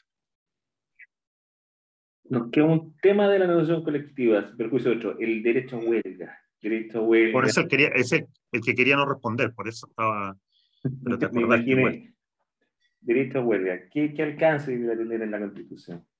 No, ahí eso es, más, eso es, interesante. Yo, eh, bueno, primero creo que va a estar en la Constitución, para ir cerrando. Yo creo que es evidente. Eh, somos la única constitución del continente que no tienen su texto a la huelga. Eso es lo primero. Entonces, todos los casos en que seamos excepcionales, entonces ahí eh, el problema lo tenemos nosotros, no el derecho comparado. Somos el único país que no tiene la huelga en su texto, es evidente que eso se va a solucionar en la nueva constitución. Es eso, el derecho a huelga es un derecho bien complejo. Yo creo que hay, bueno, ahí va a haber un debate sobre si hay que ser maximalista en la reacción de la constitución en la huelga yo soy, insisto, me, me parece que una reacción sobra sería suficiente, pero el problema es eh, la intervención legal. Yo creo que nosotros deberíamos, eh, en la negociación ramal, eso es parte de la discusión. Si habría que eh, regular la huelga, o dicho de otra manera, ¿cómo regularíamos la huelga fuera de la negociación empresarial? Bueno, ahí yo soy partidario, pero esto lo digo muy exploratoriamente, de una huelga eh, regulada muy sencillamente, nada de lo que tenemos en el código eh, como etapa, sino como, bien como derecho. Yo diría que eh, en la negociación, todo lo que esté fuera de la empresa, sea el nivel interempresa, sea la negociación ramal, yo sería partidario de un derecho a huelga muy poco regulado, y que se ejerza por los trabajadores cuando consideren que tienen la fuerza para ejercerlo. Como si la huelga es una apuesta, digamos, tiene un revés, te puede ir más con la huelga. Eh, la huelga te puede ir bien o te puede ir mal, eso no, no es parte. Pero si uno quiere ser coherente con el derecho constitucional de huelga y con los principios de la libertad sindical, yo permitiría la huelga, o sea, es un derecho, digamos, no es que no se basta permitirlo, eh, con cierta libertad dentro de estos marcos. Ahora, si la negociación funciona bien, la huelga no es necesaria. La huelga opera por presión nada más, no, no por actualización. Eh, creo que ese es el mejor marco. Yo establecería una regulación muy mínima sobre, básicamente respondiendo a la pregunta de cuándo puede ejercerse la huelga, y no mucho más, digamos. Nuestra experiencia con la huelga regulada, la que tenemos en el código, esto de llenar la huelga de requisitos y de plazo y que eh, aquí no se puede y en este momento no, el, el, el resultado es bien evidente. Primero, una total impugnación sobre esa regulación. En el fondo fue superada por la jurisprudencia, que comenzó a sostener que la huelga es un derecho constitucional y que se puede ejercer fuera de la negociación colectiva. Fíjate que hasta la jurisprudencia superó ese marco. Y segundo, las estadísticas de huelga muestran en Chile algo bien brutal. Casi la mayoría de las huelgas, por ahí mitad y mitad casi, son huelgas que se hacen fuera del Código del Trabajo. O sea, la realidad está superando a esta regulación procedimental, exagerada, la más exagerada del mundo, digamos. Ojo, yo no he leído nunca una regulación tan abusiva con la huelga como la del Código del Trabajo chileno. Llena de plazo, de notificación, hasta el voto está regulado, lo que tiene que ser el voto. Huelga, última oferta. El legislador no ha dejado ni un espacio a la autonomía de los trabajadores, a la autonomía del derecho. Bueno, yo haría lo opuesto. Yo haría la huelga con bastante libertad como mecanismo relevante, pero en la negociación ramal, insisto, para mí es más relevante que la huelga es la participación del Estado. El Estado es inevitable, la intervención del Estado inevitable en generar estas condiciones, comisiones o, de generar las condiciones que van a ser básicamente la orgánica para que funcione esa negociación ramal. Hay un tema que, que tengo que preguntarte, como para precisar algo. Cuando uno piensa que el derecho a huelga va a quedar como, como un derecho que va a ser más autónomo, eventualmente desarraigado tal vez de la negociación colectiva, eh, el cuándo se puede hacer la huelga, el, algún límite, porque uno cuando escucha eh, mm. comentarios respecto de cómo podría a futuro esto eventualmente eh, proyectarse, eh, por el lado de las empresas se dice, bueno, va a haber huelga en cualquier momento y eso va a significar que los trabajadores pueden desatender, incumplir el contrato, pero van a estar protegidos constitucionalmente porque eso va a ser huelga y por lo tanto no puede aplicarse ninguna sanción respecto de ello por esa paralización amparada por supuesto, el derecho a huelga. ¿Ese debiera ser el entendido de esta huelga o debiera tener matices que no cubrirían escenarios como ese? Bueno, eso, es parte del debate, digamos. Yo no, no lo eh, es que en el derecho comparado hay los dos modelos, digamos. Hay países donde la huelga no está regulada en ningún sentido, digamos, ni siquiera el cuándo, y corresponde a los trabajadores decidir. Eh, una parte de la tradición europea es así, digamos. Eh, la ley no dice ni cuándo ni cómo, es problema de los trabajadores, digamos. Ahora, eh, los trabajadores tienen que hacerse cargo de los resultados de esa huelga. Es un mecanismo de presión, a veces no funciona y a veces funciona, pero es huelga, digamos, jurídicamente hablando. Y, ahí, por ejemplo, es la jurisprudencia la que, va creando el, el caso alemán, por ejemplo, o en el caso italiano. Son la jurisprudencia la que va generando límites, por ejemplo, en el caso alemán, de la proporcionalidad de la huelga, o en el caso italiano de la huelga abusiva, cuando la huelga eh, dañó más allá de lo razonable. Bueno, una posibilidad de ese modelo no es, nos es muy extraño, porque nosotros estamos acostumbrados a un modelo de la nosotros somos, representamos como sistema el opuesto, digamos, la regulación total del derecho a huelga. Yo creo que ninguna de las dos cosas son razonables para nuestra situación actual ni la huelga absolutamente programada pero ineficaz del Código del Trabajo, a la que las empresas, por supuesto, se acostumbraron, y en buena hora para ello, digamos, ¿no? entonces uno sabe cuando hay huelga en tal día, tal día, y aquí al infinito. Yo eso lo decía una vez que me invitaron al Congreso, decía, la huelga chilena, una empresa puede programar la huelga de aquí al infinito, mm. va calculando el contrato colectivo y los plazos cuando corresponde de aquí a la eternidad. Ni esa huelga absolutamente programada y por lo tanto sin ninguna capacidad de presión, eh, ni tampoco se debería justa nuestra realidad pasar al derecho a huelga que flota libremente desde la Constitución, por una cuestión mirando a los trabajadores, porque eh, esa huelga significa eh, ciertos niveles de protección legal, digamos. Y eso, esa huelga que flota directamente en la Constitución, necesariamente, no necesariamente te lo otorga. Ahí abriríamos un debate sobre el reemplazo en la huelga, por ejemplo. Esa huelga va a tener prohibición de reemplazo si no está regulada en la ley. Entonces yo sería partidario de ir a un sistema intermedio, digamos, con algún grado de regulación, no para limitar, sino más bien para generar eh, algún grado de certeza. Yo, por ejemplo, uno podría decir, estoy simplemente especulando. Uno podría decir que desde que se inicia la negociación colectiva puede haber derecho a huelga. Lo que pasa es que la huelga también cumple a veces un rol para sentar al otro a negociar. Eh, en muchos países del mundo, la huelga es, va al, inicio de la negociación, no al final, como en el caso chileno, porque es la forma de que el otro se sienta a negociar. Yo creo que si nosotros obligamos, en algún sentido, a las empresas a negociar, ya sea en cualquiera de los niveles que mencioné, uno podría pensar en una huelga más eh, orientada hacia el proceso de negociación colectiva. ¿Entiendes? Entonces ya no es necesaria la huelga para generar la negociación. Ahora, por supuesto que eso no tiene nada que ver con el modelo chileno, digamos, el modelo del código. En el modelo del código la huelga es una etapa que va al final, ojalá que no ocurra, indeseable, de la negociación colectiva. Yo soy más partidario que la huelga se mueva en la negociación colectiva con autonomía, y yo creo que, eso es posible conciliar. A partir del derecho constitucional de huelga, que va a ser una realidad, va a ser posible una regulación bastante más razonable de este derecho en, en el futuro. Eh, la huelga es un elemento indispensable y yo creo que las empresas chilenas tienen que aprender a convivir, porque también hay que apostar a cierta racionalidad del mundo del trabajo, digamos, hay una idea como media de los trabajadores medio racionales.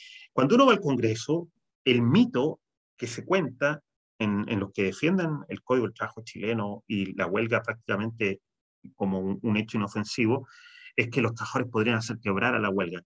Cuando alguien me dice eso, que me lo han dicho en varios debates, les pregunto que me nombren un solo caso en Chile que eso haya ocurrido. Un solo caso en Chile, por supuesto que todos conozcamos y que sea algo que verificable, donde los trabajadores fueron tan intransigentes que la huelga terminó con, el, con la producción y con, el, con, con la empresa. Eso no ha ocurrido nunca. En cambio, lo que sí hemos tenido en toda nuestra historia son huelgas inofensivas huelga en cadena de farmacia que duran tres meses y que al final los trabajadores no logran nada y cuando vuelven los despiden a todos. Eh, cosas de ese estilo. Por lo tanto, yo creo que vamos a buscar, no, yo no estaría muy preocupado, lo que tenemos que es salir de un modelo extremadamente eh, regulatorio y, re, y, represivo de la huelga a un modelo más razonable, una huelga como derecho fundamental, pero que tenga un marco de regulación eh, que, insisto, habrá que debatir democráticamente en los próximos años. Yo no tengo duda de eso. Dos preguntas que finalizando. Una, a raíz también de un comentario que mencionaste en relación a la dirección del trabajo, que está muy politizado en términos de, de su funcionalidad, tal vez más que nada al, al, gobierno de turno. ¿Qué cambios crees tú que debieran incorporarse a, a la dirección del trabajo para generar una mejor eh, labor por parte de ella? ¿Debiera ser elegido el director del trabajo por, a ver. prácticamente? ¿Qué ideas se te ocurren? Sí, pero yo, partamos por el diagnóstico. Yo creo que hay duda de esto. Digamos. O sea, le, para los que tengan dudas de esto, por favor, que nos expliquen cómo los grupos negociadores, un mes antes de que se fuera Bachelet, no existían según la Dirección del Trabajo y un mes después de Piñera sí existían. Digamos. O sea, si alguien ve ahí, si no ve que es un fenómeno grosero de politización de la función de ese órgano, no sé cómo. Ojo, y, y, no estoy diciendo politización de que el, el, director del trabajo sea un mero engranaje del funcionario de gobierno con Piñera, digamos. Eso nos pasó con todos los gobiernos, sobre todo en la última parte, diría yo. Al final, el, la dirección del trabajo terminó siendo el brazo ejecutor del gobierno de turno, y eso es un problema para la fiscalización laboral.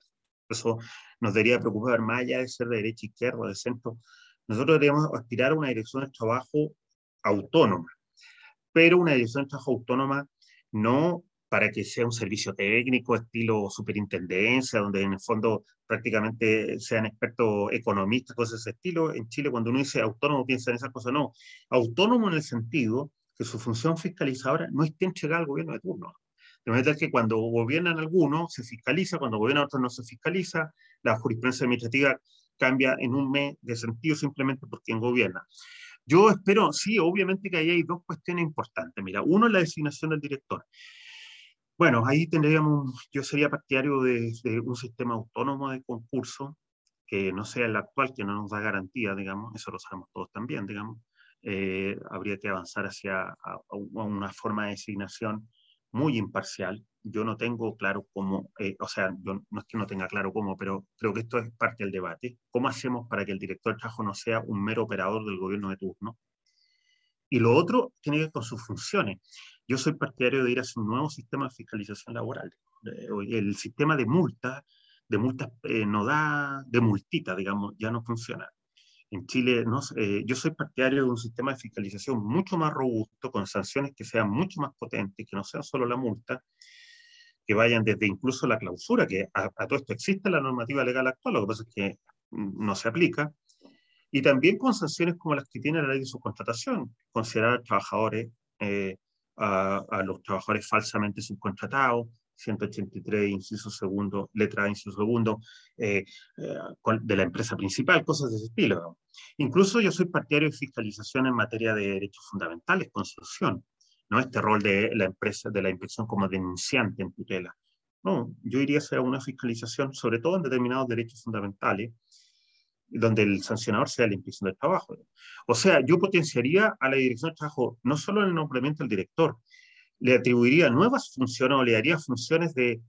Por supuesto que eso tiene una dimensión constitucional que espero que la nueva constitución zanje, porque no afecta solo a la inspección del trabajo, que es la relación administración-jurisdicción. Por supuesto que hay que resolver eso, porque eh, yo espero que eso se resuelva constitucionalmente de manera tal que los órganos de administración que fiscalizan no se vean inhibidos, como a la dirección del trabajo le lleva pasando por décadas, tanto real como imaginariamente a todo esto, eh, que, que, digo real porque efectivamente hay fallos de los tribunales que limitaron a la inspección diciéndole que no podía resolver controversias entre particulares porque su función era objetiva, la Suprema define los 2000, por decirlo de alguna manera, imaginariamente, porque hoy día con la actual eh, jurisprudencia laboral de la Corte Suprema hacia abajo, yo no veo cómo la Suprema podría sostener eso, digamos, pero aún así la dirección del trabajo, sobre todo los que la dirigen, se quedaron con la idea de que no tienen competencia, muy cómodamente, por supuesto. Entonces, no se fiscaliza la ley de subcontratación en ese punto, no se fiscalizan los contratos honorarios, no se fiscaliza, ah, no se fiscaliza las empresas de plataforma, que todas las vemos que funcionan a y paciencia de todo, eh, son declarados trabajadores esenciales, por el gobierno, pero la inspección de trabajo no genera una sola fiscalización sobre el punto. Bueno, sí, hay una excepción en un lugar de Chile. Eh, pero bueno, se entiende, ¿no?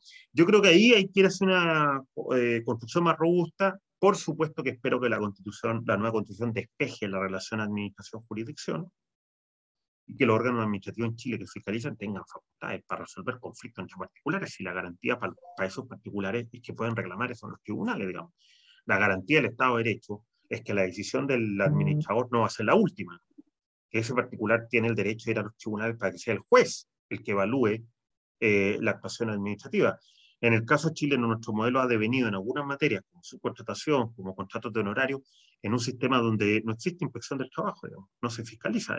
Y si uno pregunta por qué no se fiscaliza, la explicación que da los directores del trabajo es absurda. Dice porque no tenemos competencia. Bueno, yo iría al problema de la competencia y las sanciones.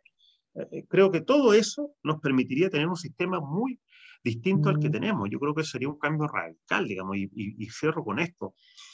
En Chile hay una alta convicción que los derechos laborales no se aplican, y nadie lo cuestiona. Eso me parece increíble. Fíjate que la ley de teletrabajo dice que el empleador será cargo prácticamente de los costos económicos del teletrabajo.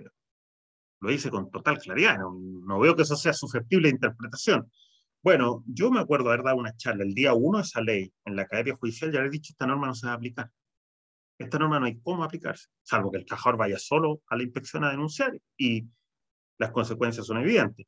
Bueno, una amiga que es socióloga que hace una investigación me dijo que, investigación sociológica sobre las condiciones de, del teletrabajo, bueno, me decía que esa norma no se aplica en su investigación, no hay nadie que esté recibiendo ese pago o que la empresa se haya hecho cargo de ese costo. Yo creo que si me preguntan por qué puedo decir con total tranquilidad, sin preocuparme en nada, que ese derecho está muerto, es precisamente porque esos derechos no son fiscalizables. La Dirección del Trabajo no está en condiciones de fiscalizar los derechos, por eso, por eso nuestras leyes pueden llenarse de derechos, tranquilamente, desconexión digital, eh, costo de... Porque esos derechos nacen muertos si no tenemos sistema de fiscalización laboral. Así que ahí en mi opinión, hay un enorme, un enorme o interesante, además, desafío para la, eh, para la legislación que vamos a ver, digamos, a futuro. Más allá de la reforma que se le hizo reciente, ¿no? De mayores, eh, la modernización, todas las leyes de la dirección de trabajo se llaman modernización, eh, desde el, desde el año, desde 1915 que la, la ley se llama modernización. La verdadera modernización es que la inspección del trabajo ingresa a los lugares de trabajo con facultades y que esas facultades no estén inhibidas ni por la jurisprudencia judicial ni por la jurisprudencia constitucional. Eh, así que yo espero, esa es la reforma pendiente con la inspección del trabajo. La última pregunta, un tema más orgánico. ¿Deberían los tribunales laborales ser colegiados? ¿Qué opinas tú? Bueno, es un, es un, debate que tuvimos, ¿no? Yo no sabía que ese debate todavía existe, como a veces no, no, no, no estoy en el foro, digamos. Yo no sabía que ese debate existe, o quizás solo te interesa a ti, Jaime, pero supongamos que hay ese debate, ¿no? Bueno, bien, eh, eh, pero, pero ¿alguien diría que la justicia laboral ha funcionado mal con jueces unipersonal? es raro, digamos, ¿no? Porque al principio uno tenía la duda, ¿no? Porque te decías, bueno, pero en penal, por lo... esto tenía que ver con recurso de nulidad, ¿no? Con la eliminación de recurso de apelación. Por lo menos, eh, está bien, se bien lo del recurso de apelación, pero a cambio un juez colegiado, porque los jueces colegiados fallan mejor. Yo siempre, está el beneficio de la duda, porque recién estábamos con, la, con jueces unipersonales, pero yo siempre sospeché que eso, o sea, hagámonos esta pregunta. ¿Alguien de nuestro país puede garantizarnos que un tribunal colegiado va a fallar mejor que un juez unipersonal? ¿Alguien puede garantizarnos eso? ¿Estamos seguros? ¿Tenemos tribunales colegiados? Ojo. Mm. ¿No garantizan mejores fallos? Déjenme que les diga. Por lo menos no hay una relación lógica. Y de hecho, yo siempre digo que leí un estudio de un autor norteamericano, Susten, que muestra que en general los tribunales colegiados, las condiciones para que funcionen bien son, no son fáciles de lograr. Tiene que haber un, un espacio de deliberación entre los jueces. Y él muestra con un estudio sociológico que a veces esas condiciones no se dan. Y lo que termina ocurriendo es que el juez más viejo prima por sobre los más jóvenes, que el juez con más personalidad prima por sobre los más jóvenes. Las condiciones del debate deliberativo que justifican un tribunal colegiado no están garantizadas por sí, no es porque hay un número. Y nosotros tenemos experiencia porque tenemos fallos muy malos de tribunales colegiados. Y uno podría preguntarse, ¿dónde estuvo el espíritu deliberativo ahí? Nosotros tuvimos una sala de la Suprema que, en mi opinión, fallaba de forma eh, con muy baja calidad, sus fallos eran muy, de, muy baja calidad, digamos, de poca racionalidad jurídica, digamos, y eran de un tribunal colegiado, la sala laboral de, de la Corte Suprema.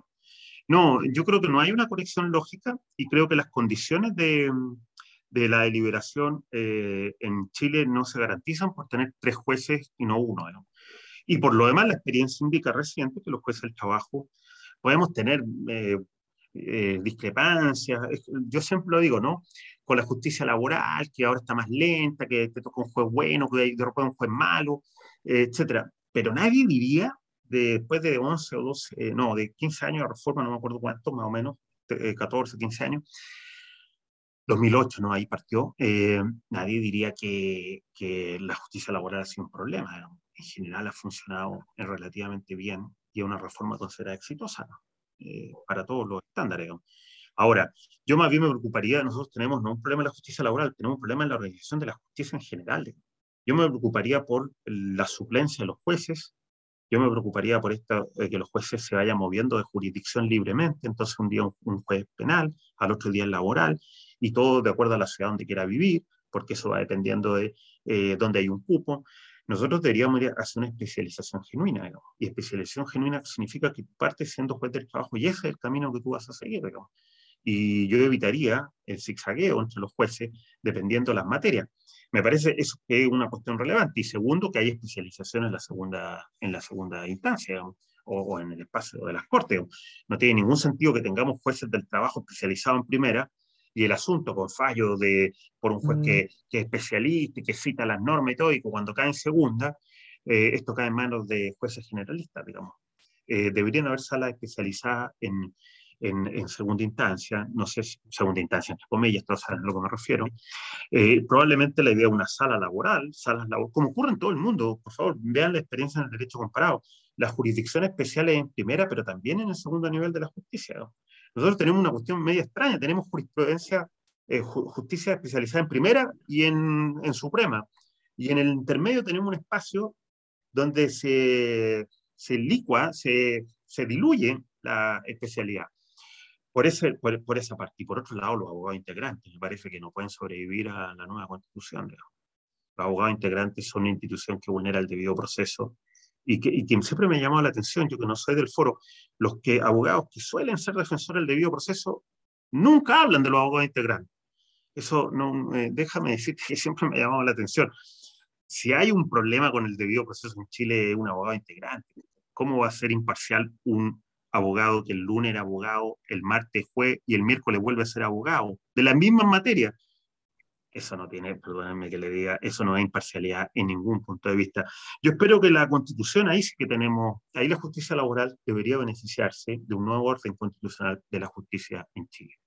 Eh, eh, espero que eso sea así eh, y hay que estar atento al debate que ya se está dando en materia de justicia en la constituyente. Si fuera también porque los, tribunales colegiados tuvieran mayor grado de certeza, también tendríamos un escenario en materia de unificación bien distinto en, términos de lo que tenemos al día de hoy, porque lejos de tener certeza en, materia de, por ejemplo, el después, mm. la verdad que tenemos prácticamente fallo mm. equivalente en, verdad. en esa materia. Por eso, no, no, no, es una conexión que no, no es lógica, no es que un, tres jueces fallen mejor que uno, eso no es una conexión necesaria, es contingente y depende de condiciones institucionales que en nuestra organización de justicia no se dan. Por lo tanto, no hay un espíritu deliberativo, etc. Y eso nosotros lo hemos visto en la sala laboral de la Suprema, eh, que bastó que un juez saliera y cambiara radicalmente la forma de la jurisprudencia. Eh, creo que entonces, cuidado, yo creo que la justicia laboral en eso está más, o menos consolidada y, y para ser honesto, eh, yo entiendo que ahí los abogados litigantes tienen algunos problemas con la justicia laboral, pero para ser, eh, yo creo que el gran problema hoy día es el número de jueces. Necesitamos una urgente ampliación del número de jueces y, y, probablemente avanzar hacia un modelo donde la judicatura se descargue el trabajo de la judicatura. En la inspección del trabajo, que la inspección tenga más competencia y no todo tenga que terminar en los tribunales, y en los sindicatos. Fíjate que nosotros tenemos un sistema tan dispersado que los conflictos colectivos terminan en los tribunales. En muchos sistemas legales no hay acciones de derecho colectivo para ir a los tribunales porque es un problema de la autonomía colectiva. En Chile, buena parte de los problemas colectivos terminan ante un juez. Eso me parece eh, muy extraño. Deberíamos repensar nuestro sistema para que la justicia no se sobrecargue porque toda reforma que nosotros hacemos termina en los tribunales en términos de los casos prácticos. No tenemos mediadores, no tenemos sindicatos que se entiendan con sus empleadores que racionalicen el conflicto. Porque el sindicato genera conflicto, cuidado, pero también lo racionaliza. Si es que hay una relación coherente de convivencia entre empleador y sindicato, el sindicato es un agente racionalizador del conflicto. Muchísimas gracias por tu tiempo. Yo creo que lo conversamos algo al inicio, de que mientras más de divulgación de ideas exista, muchísimo mejor eh, enriquecimiento de la discusión se, se, genera. Así que gracias a ti por, por tu tiempo, eh, gracias eh, por, por, todo lo que hemos conversado y, obviamente haberlo transparentado tus opiniones. Y te he invitado a futuro. Vamos a tener probablemente el próximo año muchos más temas contingentes laborales que, que, abordar. Así que agradecido tu participación. Invito a todos los que te están escuchando a estar pendientes de, de otros capítulos y nada, que tengan un buen día Muchas gracias por la invitación. Nos vemos. Cuídate, Jaime.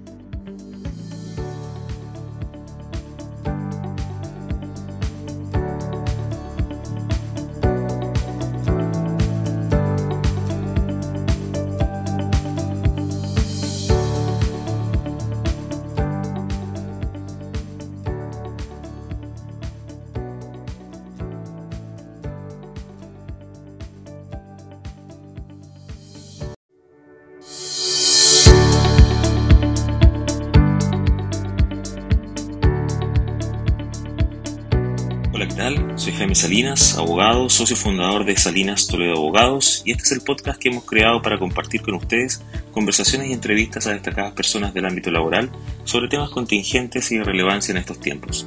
Bienvenidos a Trabajando.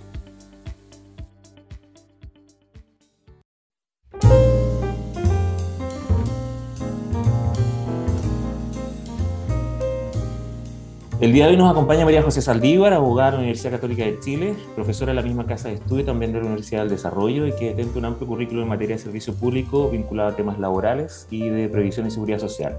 Fue superintendente de Seguridad Social entre los años 2010 al 2014, siendo antes fiscal de dicha institución. Luego fue gerente general de CIEDES en el Departamento de Estudios sobre Materias Previsionales de la Cámara de Chile en la Construcción y posteriormente asumió como subsecretaria de Previsión Social en el 2018 y un año después asumió como ministra del Trabajo. Bienvenida María José, gracias por conversar con nosotros, un honor tenerte el día de hoy porque representando tu trayectoria eres sin duda una de las pocas personas que tiene un currículum en materia de seguridad social con tanta experiencia y que además te tocó dirigir el Ministerio del Trabajo en un periodo muy convulsionado post estallido social y enfrentando luego toda la crisis sanitaria que afectó enormemente el empleo. Así que muchas gracias por compartir hoy parte de tu tiempo con quienes nos escuchan. Un millón de gracias a ti, Jaime. Y sabes qué, hay algo en mi carrera que ha sido como una especie de sino. Cuando he estado en cada uno de los lugares, siempre me han tocado eventos bastante extraordinarios. Piensa que yo siendo superintendente de Seguridad Social, por ejemplo, me tocó el accidente de los 33 mineros. Eh, y entonces me tocó eh, participar en políticas públicas que han cambiado significativamente la vida de las personas en un área, que lo hablábamos antes, que es bien divertida porque la seguridad social no está como en el radar de las personas, no se dan cuenta de lo relevante que es en su vida, pero que está en la vida cotidiana de todos nosotros, todos los días, desde que nacemos hasta que nos morimos. Entonces, creo que tengo la suerte de haber sido como testigo y protagonista de cosas súper relevantes en el cambio que estamos viviendo como país. ¿Cuáles fueron tus aproximaciones a la profesión antes de decidirte estudiar Derecho? A ver, yo la verdad que tenía una confusión respecto de lo que quería estudiar. Y de hecho yo no estudié solo Derecho, yo soy también licenciada en Historia y yo estudié las dos carreras al mismo tiempo. Em, y yo vengo de una familia que es bien particular porque prácticamente toda mi familia son artistas. Mi mamá es escultora, mi hermana es fotógrafa, tengo una hermana actriz, mi abuelo fue, por ejemplo, el arquitecto de la Catedral de Chillán, por lo tanto, una beta así súper dirigida a lo que es el arte. Em, y, en, todas sus dimensiones, o sea, aquí era súper, eh, y yo era la que no, no me gusta, o sea, no tenía tanta habilidad, a lo mejor como mis hermanos, eh, y había toda otra área que era de conocimiento, de estudio. Mi papá era abogado, pero mi papá en verdad era un historiador frustrado, o sea, él habría estudiado historia de todas maneras. Entonces, por ejemplo, todo lo que eran las conversaciones de sobremesa en mi casa, el tema de la filosofía, el tema de la historia, el tema de la actualidad, era un tema que era como diario. Entonces, eh, y el tema del, del, derecho también, porque a mi papá le tocó ser abogado en un tiempo bien importante, nosotros nos criamos con las causas de derechos humanos, que mi papá fue uno de los primeros abogados en defenderla en la corte, y ese sentimiento que uno podía colaborar eh, y que uno podía hacer justicia y que uno podía construir un mundo mejor a través de distintas cosas fue lo que a mí me permitió. Nosotros en mi casa éramos absolutamente libres para optar. Em, y yo partí con este como estudio, con, este, con, con esta idea del conocimiento, em, y eh, me metí a estudiar eh, primero bachillerato, un poco con las dudas, si es que yo me iba por el lado más artístico o por el lado eh, de las letras. Opté por el lado de las letras y ahí me di cuenta que enamorada de la historia como lo estaba, y de hecho que estudié la carrera completa, me faltaba como más la conexión con lo práctico y con, y con el día a día. Y entonces empecé a estudiar derecho en forma paralela Em, y finalmente me titulé las dos como con seis meses de diferencia, no fue ocho meses de diferencia. Eh, era bien latera como te imaginarás, o sea, estaba estudiando todo el día en, durante hartos años de mi vida eh, y agradezco mucho haber estudiado esa otra carrera porque siempre me ha dado como una forma de enfrentar los temas de una manera bastante diversa. Yo trabajaba paralelamente en un estudio de abogado eh, y trabajaba en un estudio de investigación vinculado a la seguridad, mm, más que la seguridad social, estaba vinculado como al tema del humanismo y, de mirar al ser humano en su integralidad, que se llama Estudio Chileno de Estudio Humanístico. Em, y yo estaba trabajando en estas dos partes y eh, me casé, iba a tener un, un, tenía el plan de tener hijos, y me acuerdo que se abrió una vacante y mi hermana mandó un currículum, yo no. Eh, y esa institución era la Superintendencia de Seguridad Social. Eh, y yo no tenía idea hasta ese minuto qué lo que era la Superintendencia de Seguridad Social. Lo único que mi hermana había dado todas las garantías de que yo era lo más estudiosa que hay porque había estudiado dos carreras al mismo tiempo. Eh, y en ese momento que, que, me entrevistan, yo justo ya estaba embarazada y tenía súper poquitos meses. Entonces no se me notaba. Y en la entrevista dije, pucha, mira, un millón de gracias. Para mí era un sueño entrar a la administración pública pero no puedo aceptar esto porque estoy esperando Huawei, para mí mi plan es hacer esto y esto otro. Y fue divertido porque la persona que me entrevistó encontró que había sido tan honesta, porque cualquier otra eh, lo habría ocultado, eh, que dijo, no, esta es la persona que nosotros necesitamos. Em, y ahí me contrataron y empecé a estudiar y me enamoré de la seguridad social. Y por lo tanto, un poco también lo que te decía antes, eh, yo empecé tarde con la seguridad social, pero empecé de lleno, eh, muy fuertemente, eh, y me transformé como una especie de conversa, porque como lo conocí tarde, me apasioné absolutamente. Y entré a la seguridad social por el área que es menos común. O sea, si la seguridad social no está en el foco normalmente, antes jamás, hoy en día está por pensiones o está por salud común. Bueno, yo entré por la seguridad social de la superintendencia, que es área seguridad laboral, área licencias médicas, que es una subárea de salud común, área bienestar, eh, cajas de compensación y, demás, eh, área asignación familiar, permisos maternales. Entonces aprendí primero toda esa cosa que realmente para el resto del mundo de los abogados normalmente es esotérica. Eh, y entonces no me costó tanto después entrar a las otras cosas que, que, hay más como más tangibilidad, como, como uno podría decir. No sé, a lo mejor tú podías tener una opinión distinta, pero yo era una persona absolutamente extraña de manejarla con pino, entender cómo se tramitaba un recurso de reposición frente a una eh, determinación de un grado de invalidez, por ejemplo eran cosas que me tocaba ver bastante seguido. Antes de entrar en Tierra Derecha con temas más contingentes, te quería preguntar, del periodo que a ti te tocó liderar el ministerio, ¿cuáles son los hechos que más recuerdas en términos de, dificultad y de logros? Porque fue una época que tuvo mucho, mucho escenario a los que hacer frente con, y, con, con bastante fuerza. Entonces, ¿qué es lo que más recuerdas de ese periodo? Yo creo que fue una enorme oportunidad el periodo completo. Em, porque efectivamente era un escenario que era, que era difícil y que había que enfrentarlo con mucha creatividad eh, para poder encontrar soluciones distintas a las que se venían haciendo, puesto que las que se estaban haciendo eran las que no estaban funcionando. Entonces, si seguíamos tratando de hacer las mismas cosas, que es lo que uno normalmente le pasa, no encuentras la solución. Y yo estoy súper agradecida de la oportunidad que tuve porque uno normalmente se pone súper rígido con el tiempo y le cuesta como aceptar distintas cosas. Eh, yo tenía un equipo que era de primer nivel, un equipo absolutamente multidisciplinario en todo sentido.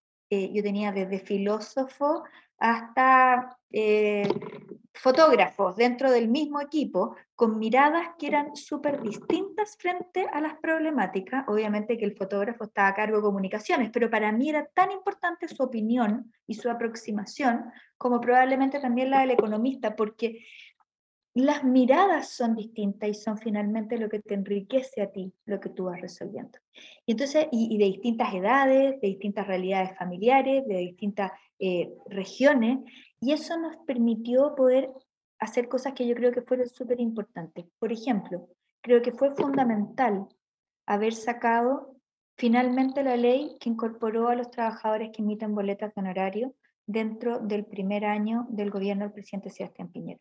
Si no hubiese sido por eso, estos trabajadores habrían estado absolutamente sin cobertura en materia de seguridad social durante la pandemia y ya estaban súper afectados en sus ingresos. Pero imagínate no tener acceso a la salud común, a los permisos de maternidad y eventualmente a, las prestaciones de em, pensiones, independiente que eh, que, que, que, el fondo todavía tenían muy poquito ellos eh, cotizados. Pero creo que eso fue fundamental y marcó una pauta para lo que tenía que venir después.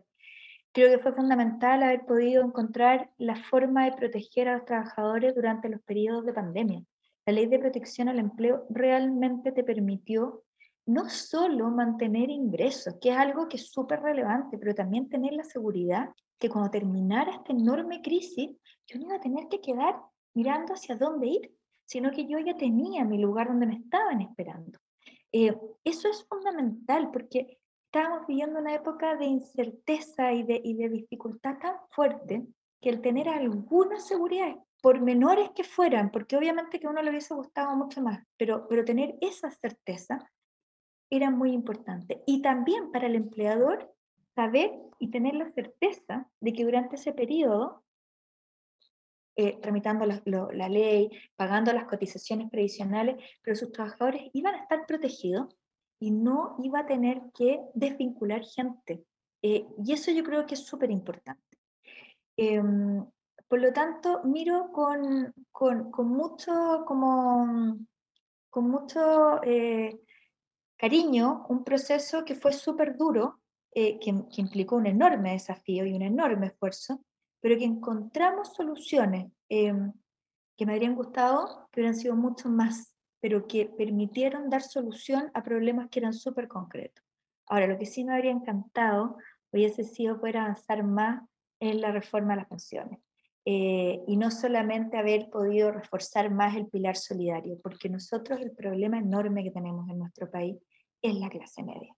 Y la clase media eh, es un grupo que necesita imperiosamente el apoyo por parte del Estado eh, y lo necesita ya, pero que no se han dado las cosas realmente para poder tomar esa decisión y decir, mira, esto acá hay que hacerlo y hay que hacerlo imperativamente.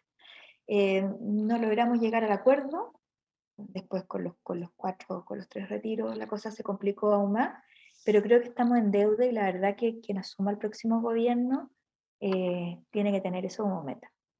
¿Qué opinas de la situación actual del debate en materia del cuarto retiro? ¿Cuál es tu opinión en ese, en ese punto y cómo afectaría eventualmente el que se aprobara el cuarto retiro?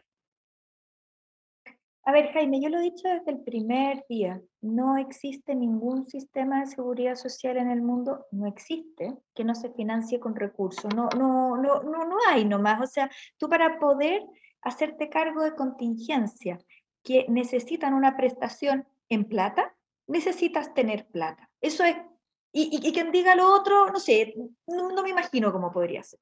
Y esa plata se obtiene de dos maneras.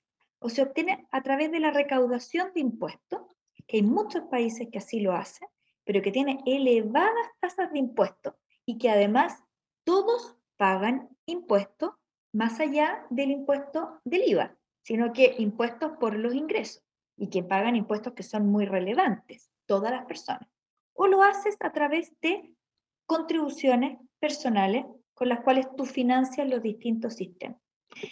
Y hay sistemas que son combinados entre ambas, como el caso chileno, que parte se paga con cotizaciones y parte se paga a través de impuestos como el pilar solidario. Si yo no tengo plata, no puedo mejorar ningún tipo de prestación de seguridad social. Y por lo tanto eso es lo primero que hay que tener súper claro. Y cualquier prestación de seguridad social que yo haga para que no sea música, tengo que no solo tenerla financiada, sino que además tengo que proyectar el financiamiento porque no resulta justo que yo, y estas son las estafas piramidales, que yo a los primeros que van a ir a buscar el premio les entregue un premio que es súper bonito, pero que finalmente a los últimos no les entregue absolutamente nada. Entonces, ¿qué ocurre con los retiros?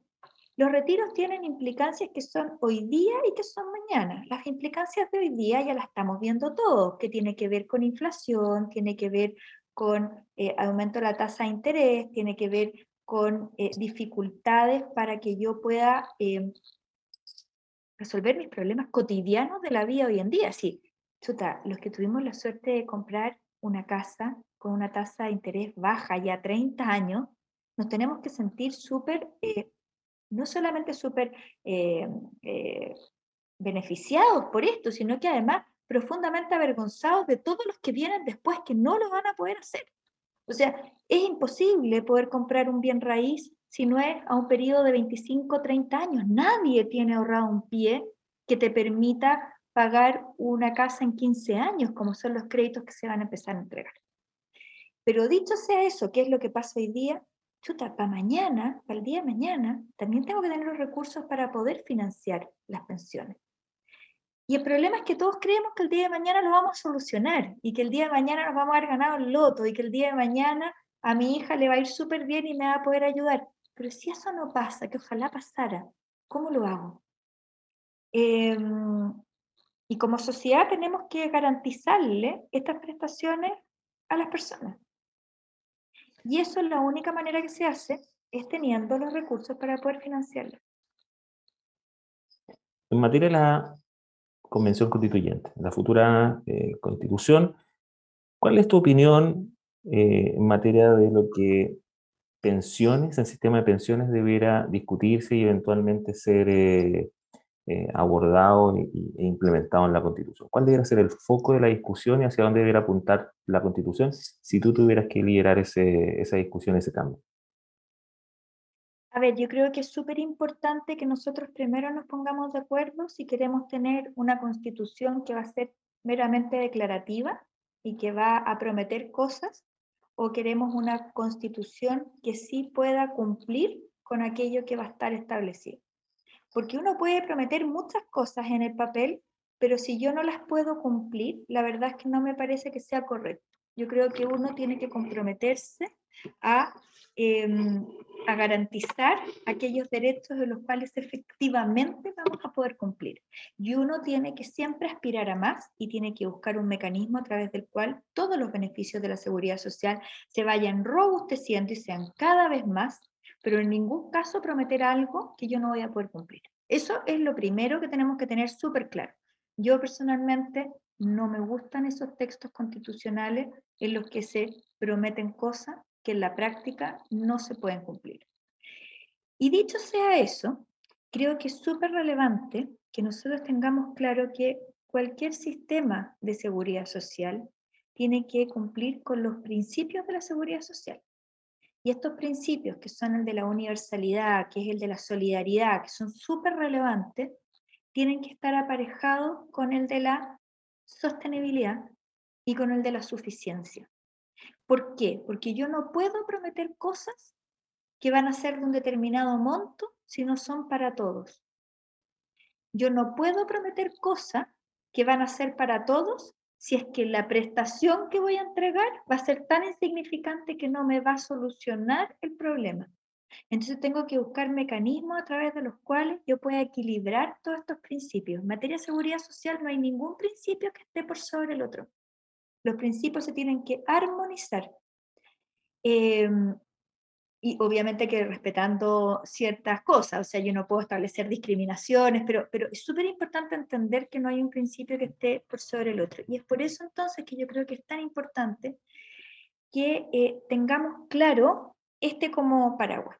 Y lo segundo que creo que es súper importante tener bien claro es que la constitución tiene que establecerme ciertos requisitos o, ciertos lineamientos, pero que yo al mismo tiempo tengo que tener eh, la posibilidad de que estos beneficios o estos derechos se vayan perfeccionando cada vez con el tiempo.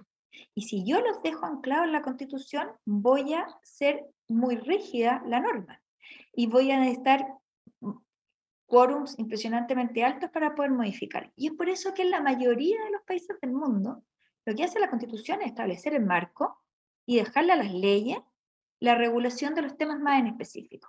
Pero sigue estableciendo en la Constitución los principios. Y ahí nosotros tenemos que definir cuáles son esos principios que nosotros creemos que son más importantes. Bien lo señalaste hace unos instantes que para mejorar el sistema de pensiones necesito recursos, ya sea propios o bien públicos, que pueden ser por la recaudación de más impuestos, por ejemplo. Para mejorar las pensiones ahora en nuestro país, a tu juicio, ¿deberá ser eh, exclusivamente un sistema que se sustente con más contribución individual? ¿Deberá haber un mix de incrementar la recaudación fiscal?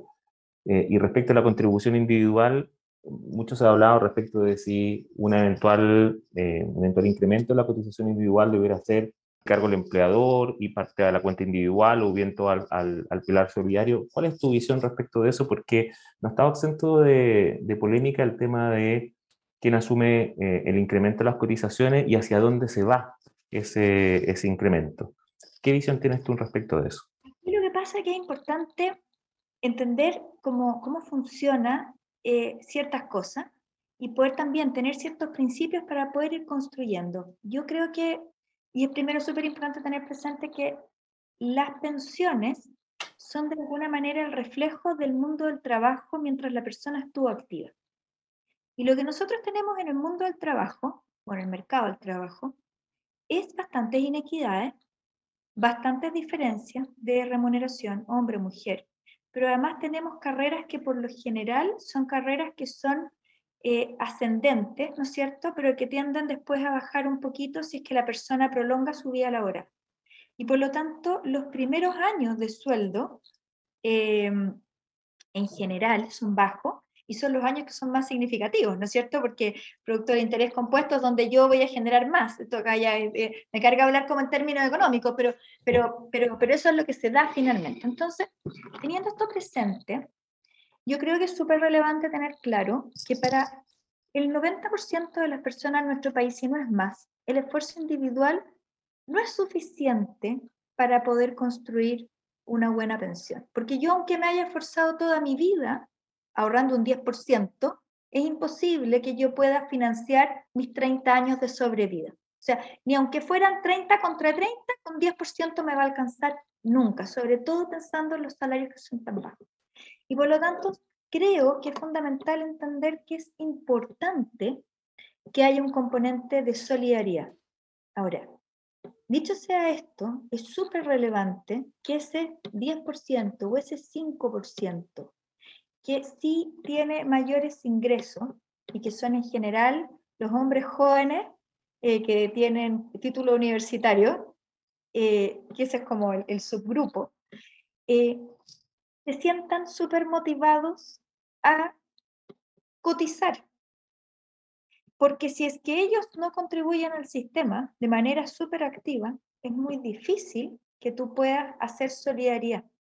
Y por lo tanto es importante que la retribución que van a recibir aquellas personas, si vamos a decidir hacer solidaridad con cotizaciones previsionales, la retribución que todos reciban sea de tal magnitud que no me desincentive a cotizar. Es decir, no puede ser que un hombre joven de 30 años o 35 años, que está con hijos chicos y que está con muchos gastos, que el 10% de su cotización le digan que va a ir entera a beneficiar al resto, vaya a querer con entusiasmo seguir contribuyendo, porque él va a decir, oye, yo tengo necesidades hoy día súper concretas. Si yo tengo tres hijos, le tengo que hacer, por ejemplo, PCR hoy día a los tres, son 25 lucas por cada PCR, son 75 lucas, chuta, para mí 100 lucas de diferencia es harto, lo que me va a tener que gastar en una sola pasadita hoy día por el, el, el, doctor, ¿no es cierto?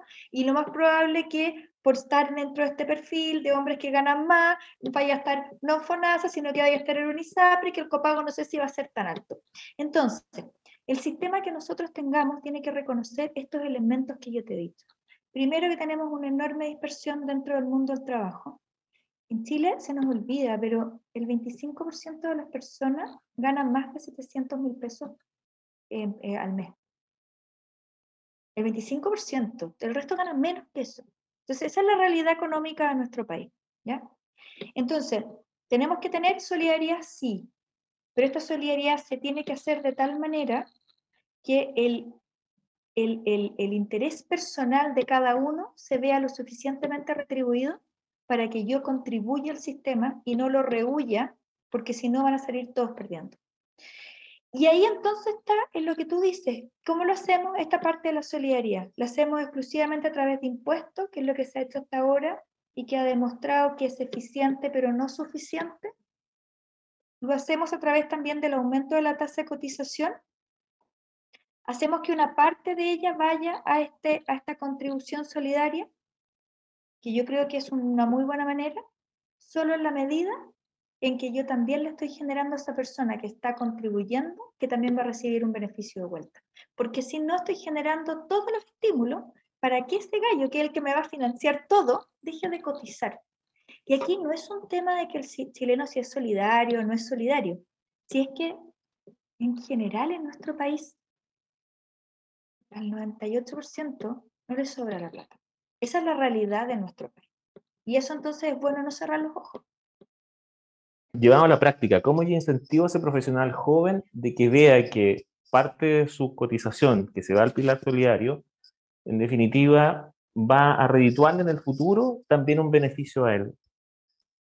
Bueno, hay distintos mecanismos. Tú puedes asegurar, por ejemplo, que al menos la mitad de la contribución que tú estás aportando te vaya a traer un beneficio para ti. Por ejemplo, o tú puedes establecer que las reglas del juego sean súper claras, porque también lo que nosotros tenemos en Chile es que personas que han trabajado formalmente, porque en Chile todos trabajamos, o sea, yo creo que en Chile no hay nadie que se pueda dar el lujo de no trabajar, ya sea formal o informalmente, porque tiene que mantenerse de alguna manera. Pero claro, para una persona que ha trabajado formalmente toda su vida y que ha contribuido toda su vida, por ejemplo, al sistema de salud común, ganando el mínimo, le resulta bien violento que en FONASA la atención que él reciba sea equivalente a la de su vecino, que desde la informalidad no cotiza, gana mucho más que él y eh, tiene los beneficios exactamente iguales.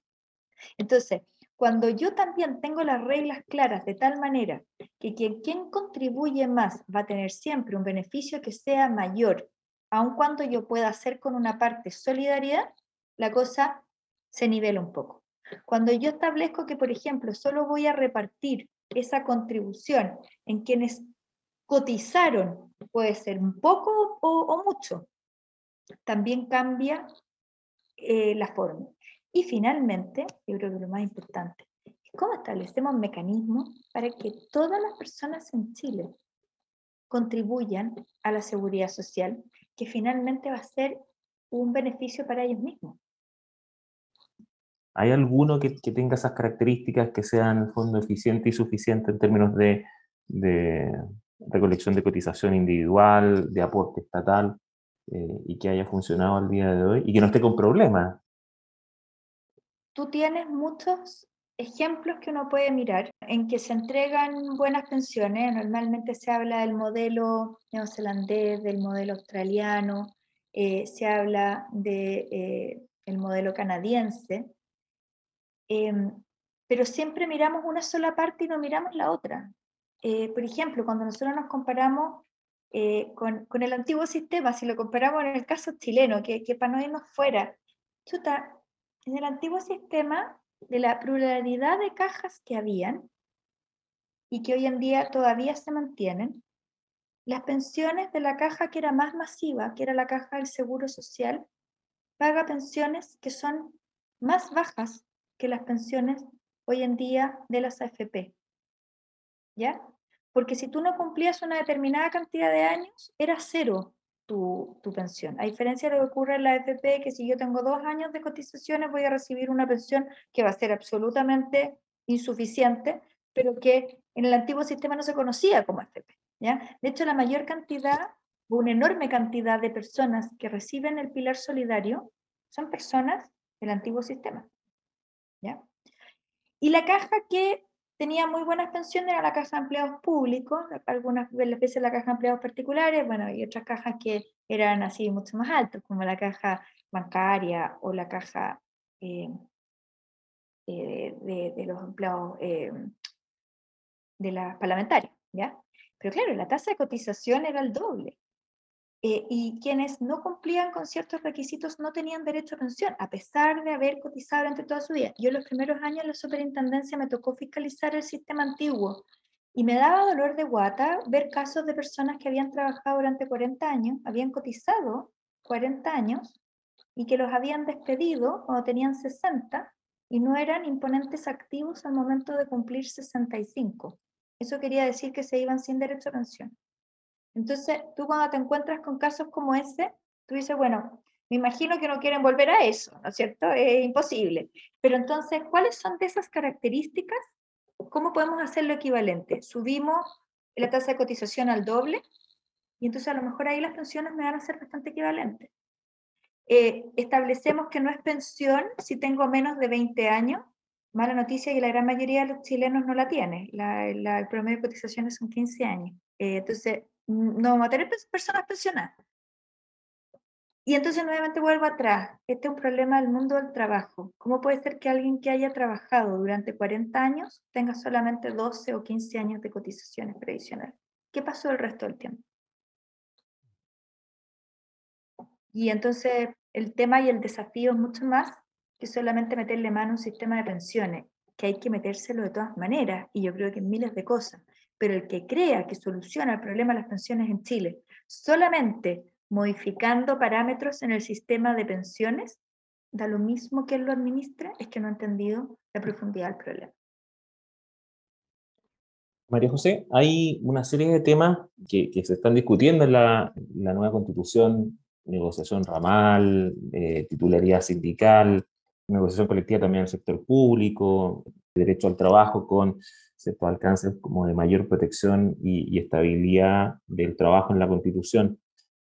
¿Qué visión tienes tú de cómo debiera terminar la discusión en estos puntos en, la Constitución? Si quieres, refiere a uno o una visión general, pero ¿cómo debiera quedar los cambios en la Constitución? ¿Debieran incorporarse cambios de esa naturaleza, negociación ramal, titularidad sindical efectiva? También se habla un derecho a, huelga autónomo desarraigado de la, de la negociación colectiva eh, reglada previamente tal. ¿Qué, ¿Qué, opinión tienes respecto a eso?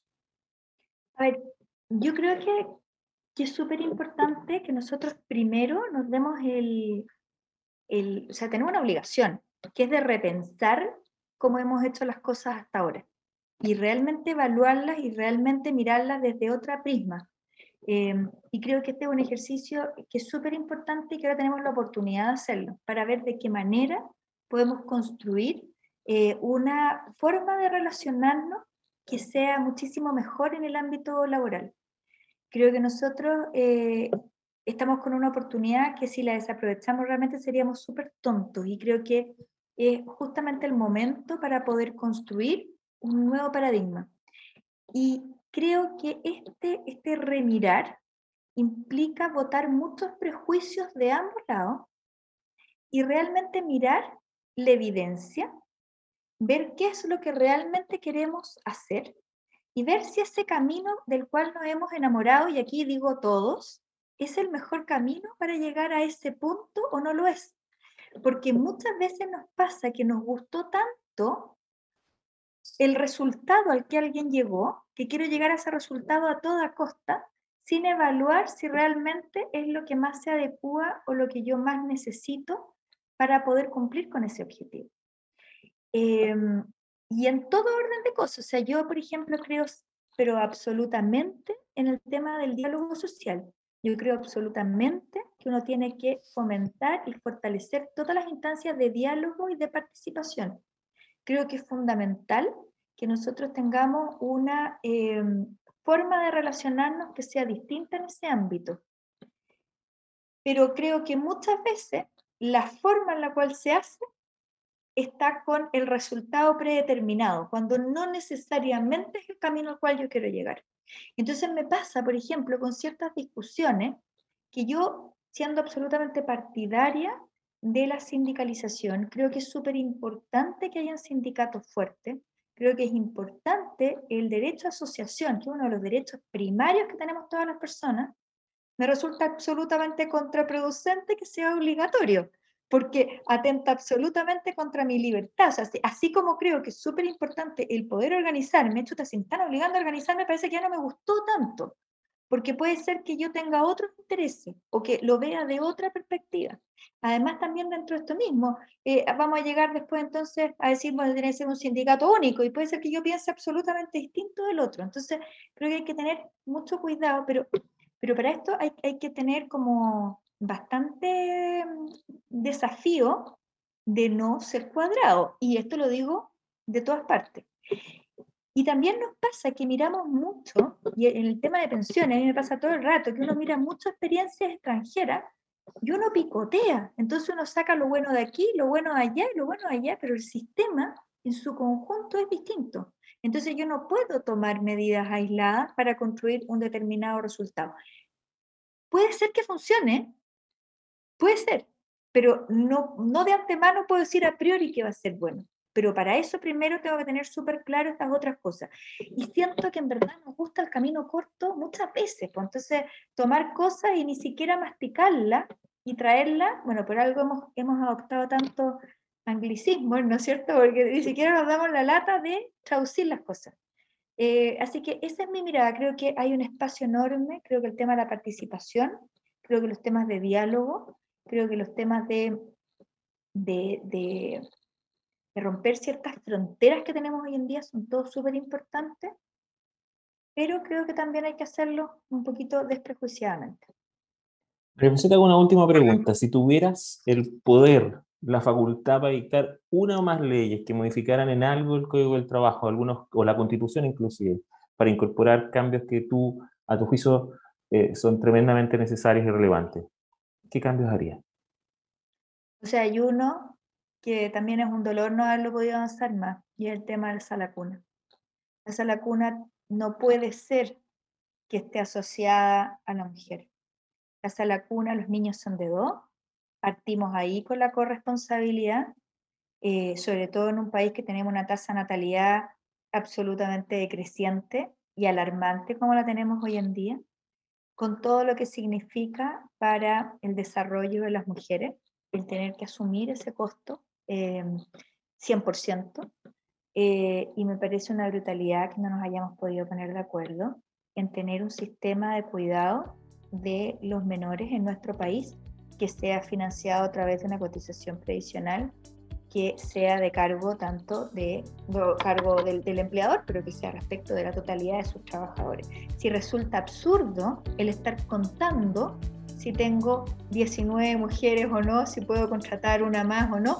Y de repente, en el caso absurdo, incluso de mujeres que son todas mayores, que son todas mujeres, no sé, más de mi edad o más, que ya no vamos a tener hijos, y entonces cortarle las alas a una chica joven que podría entrar a trabajar porque es la número 20. Yo me parece que no tiene ninguna justificación y creo que es algo tan sencillo que se ha discutido tanto y que está Congreso, que, le falta el último impulso, que no tiene ninguna razón ni justificación para que se mantenga como está.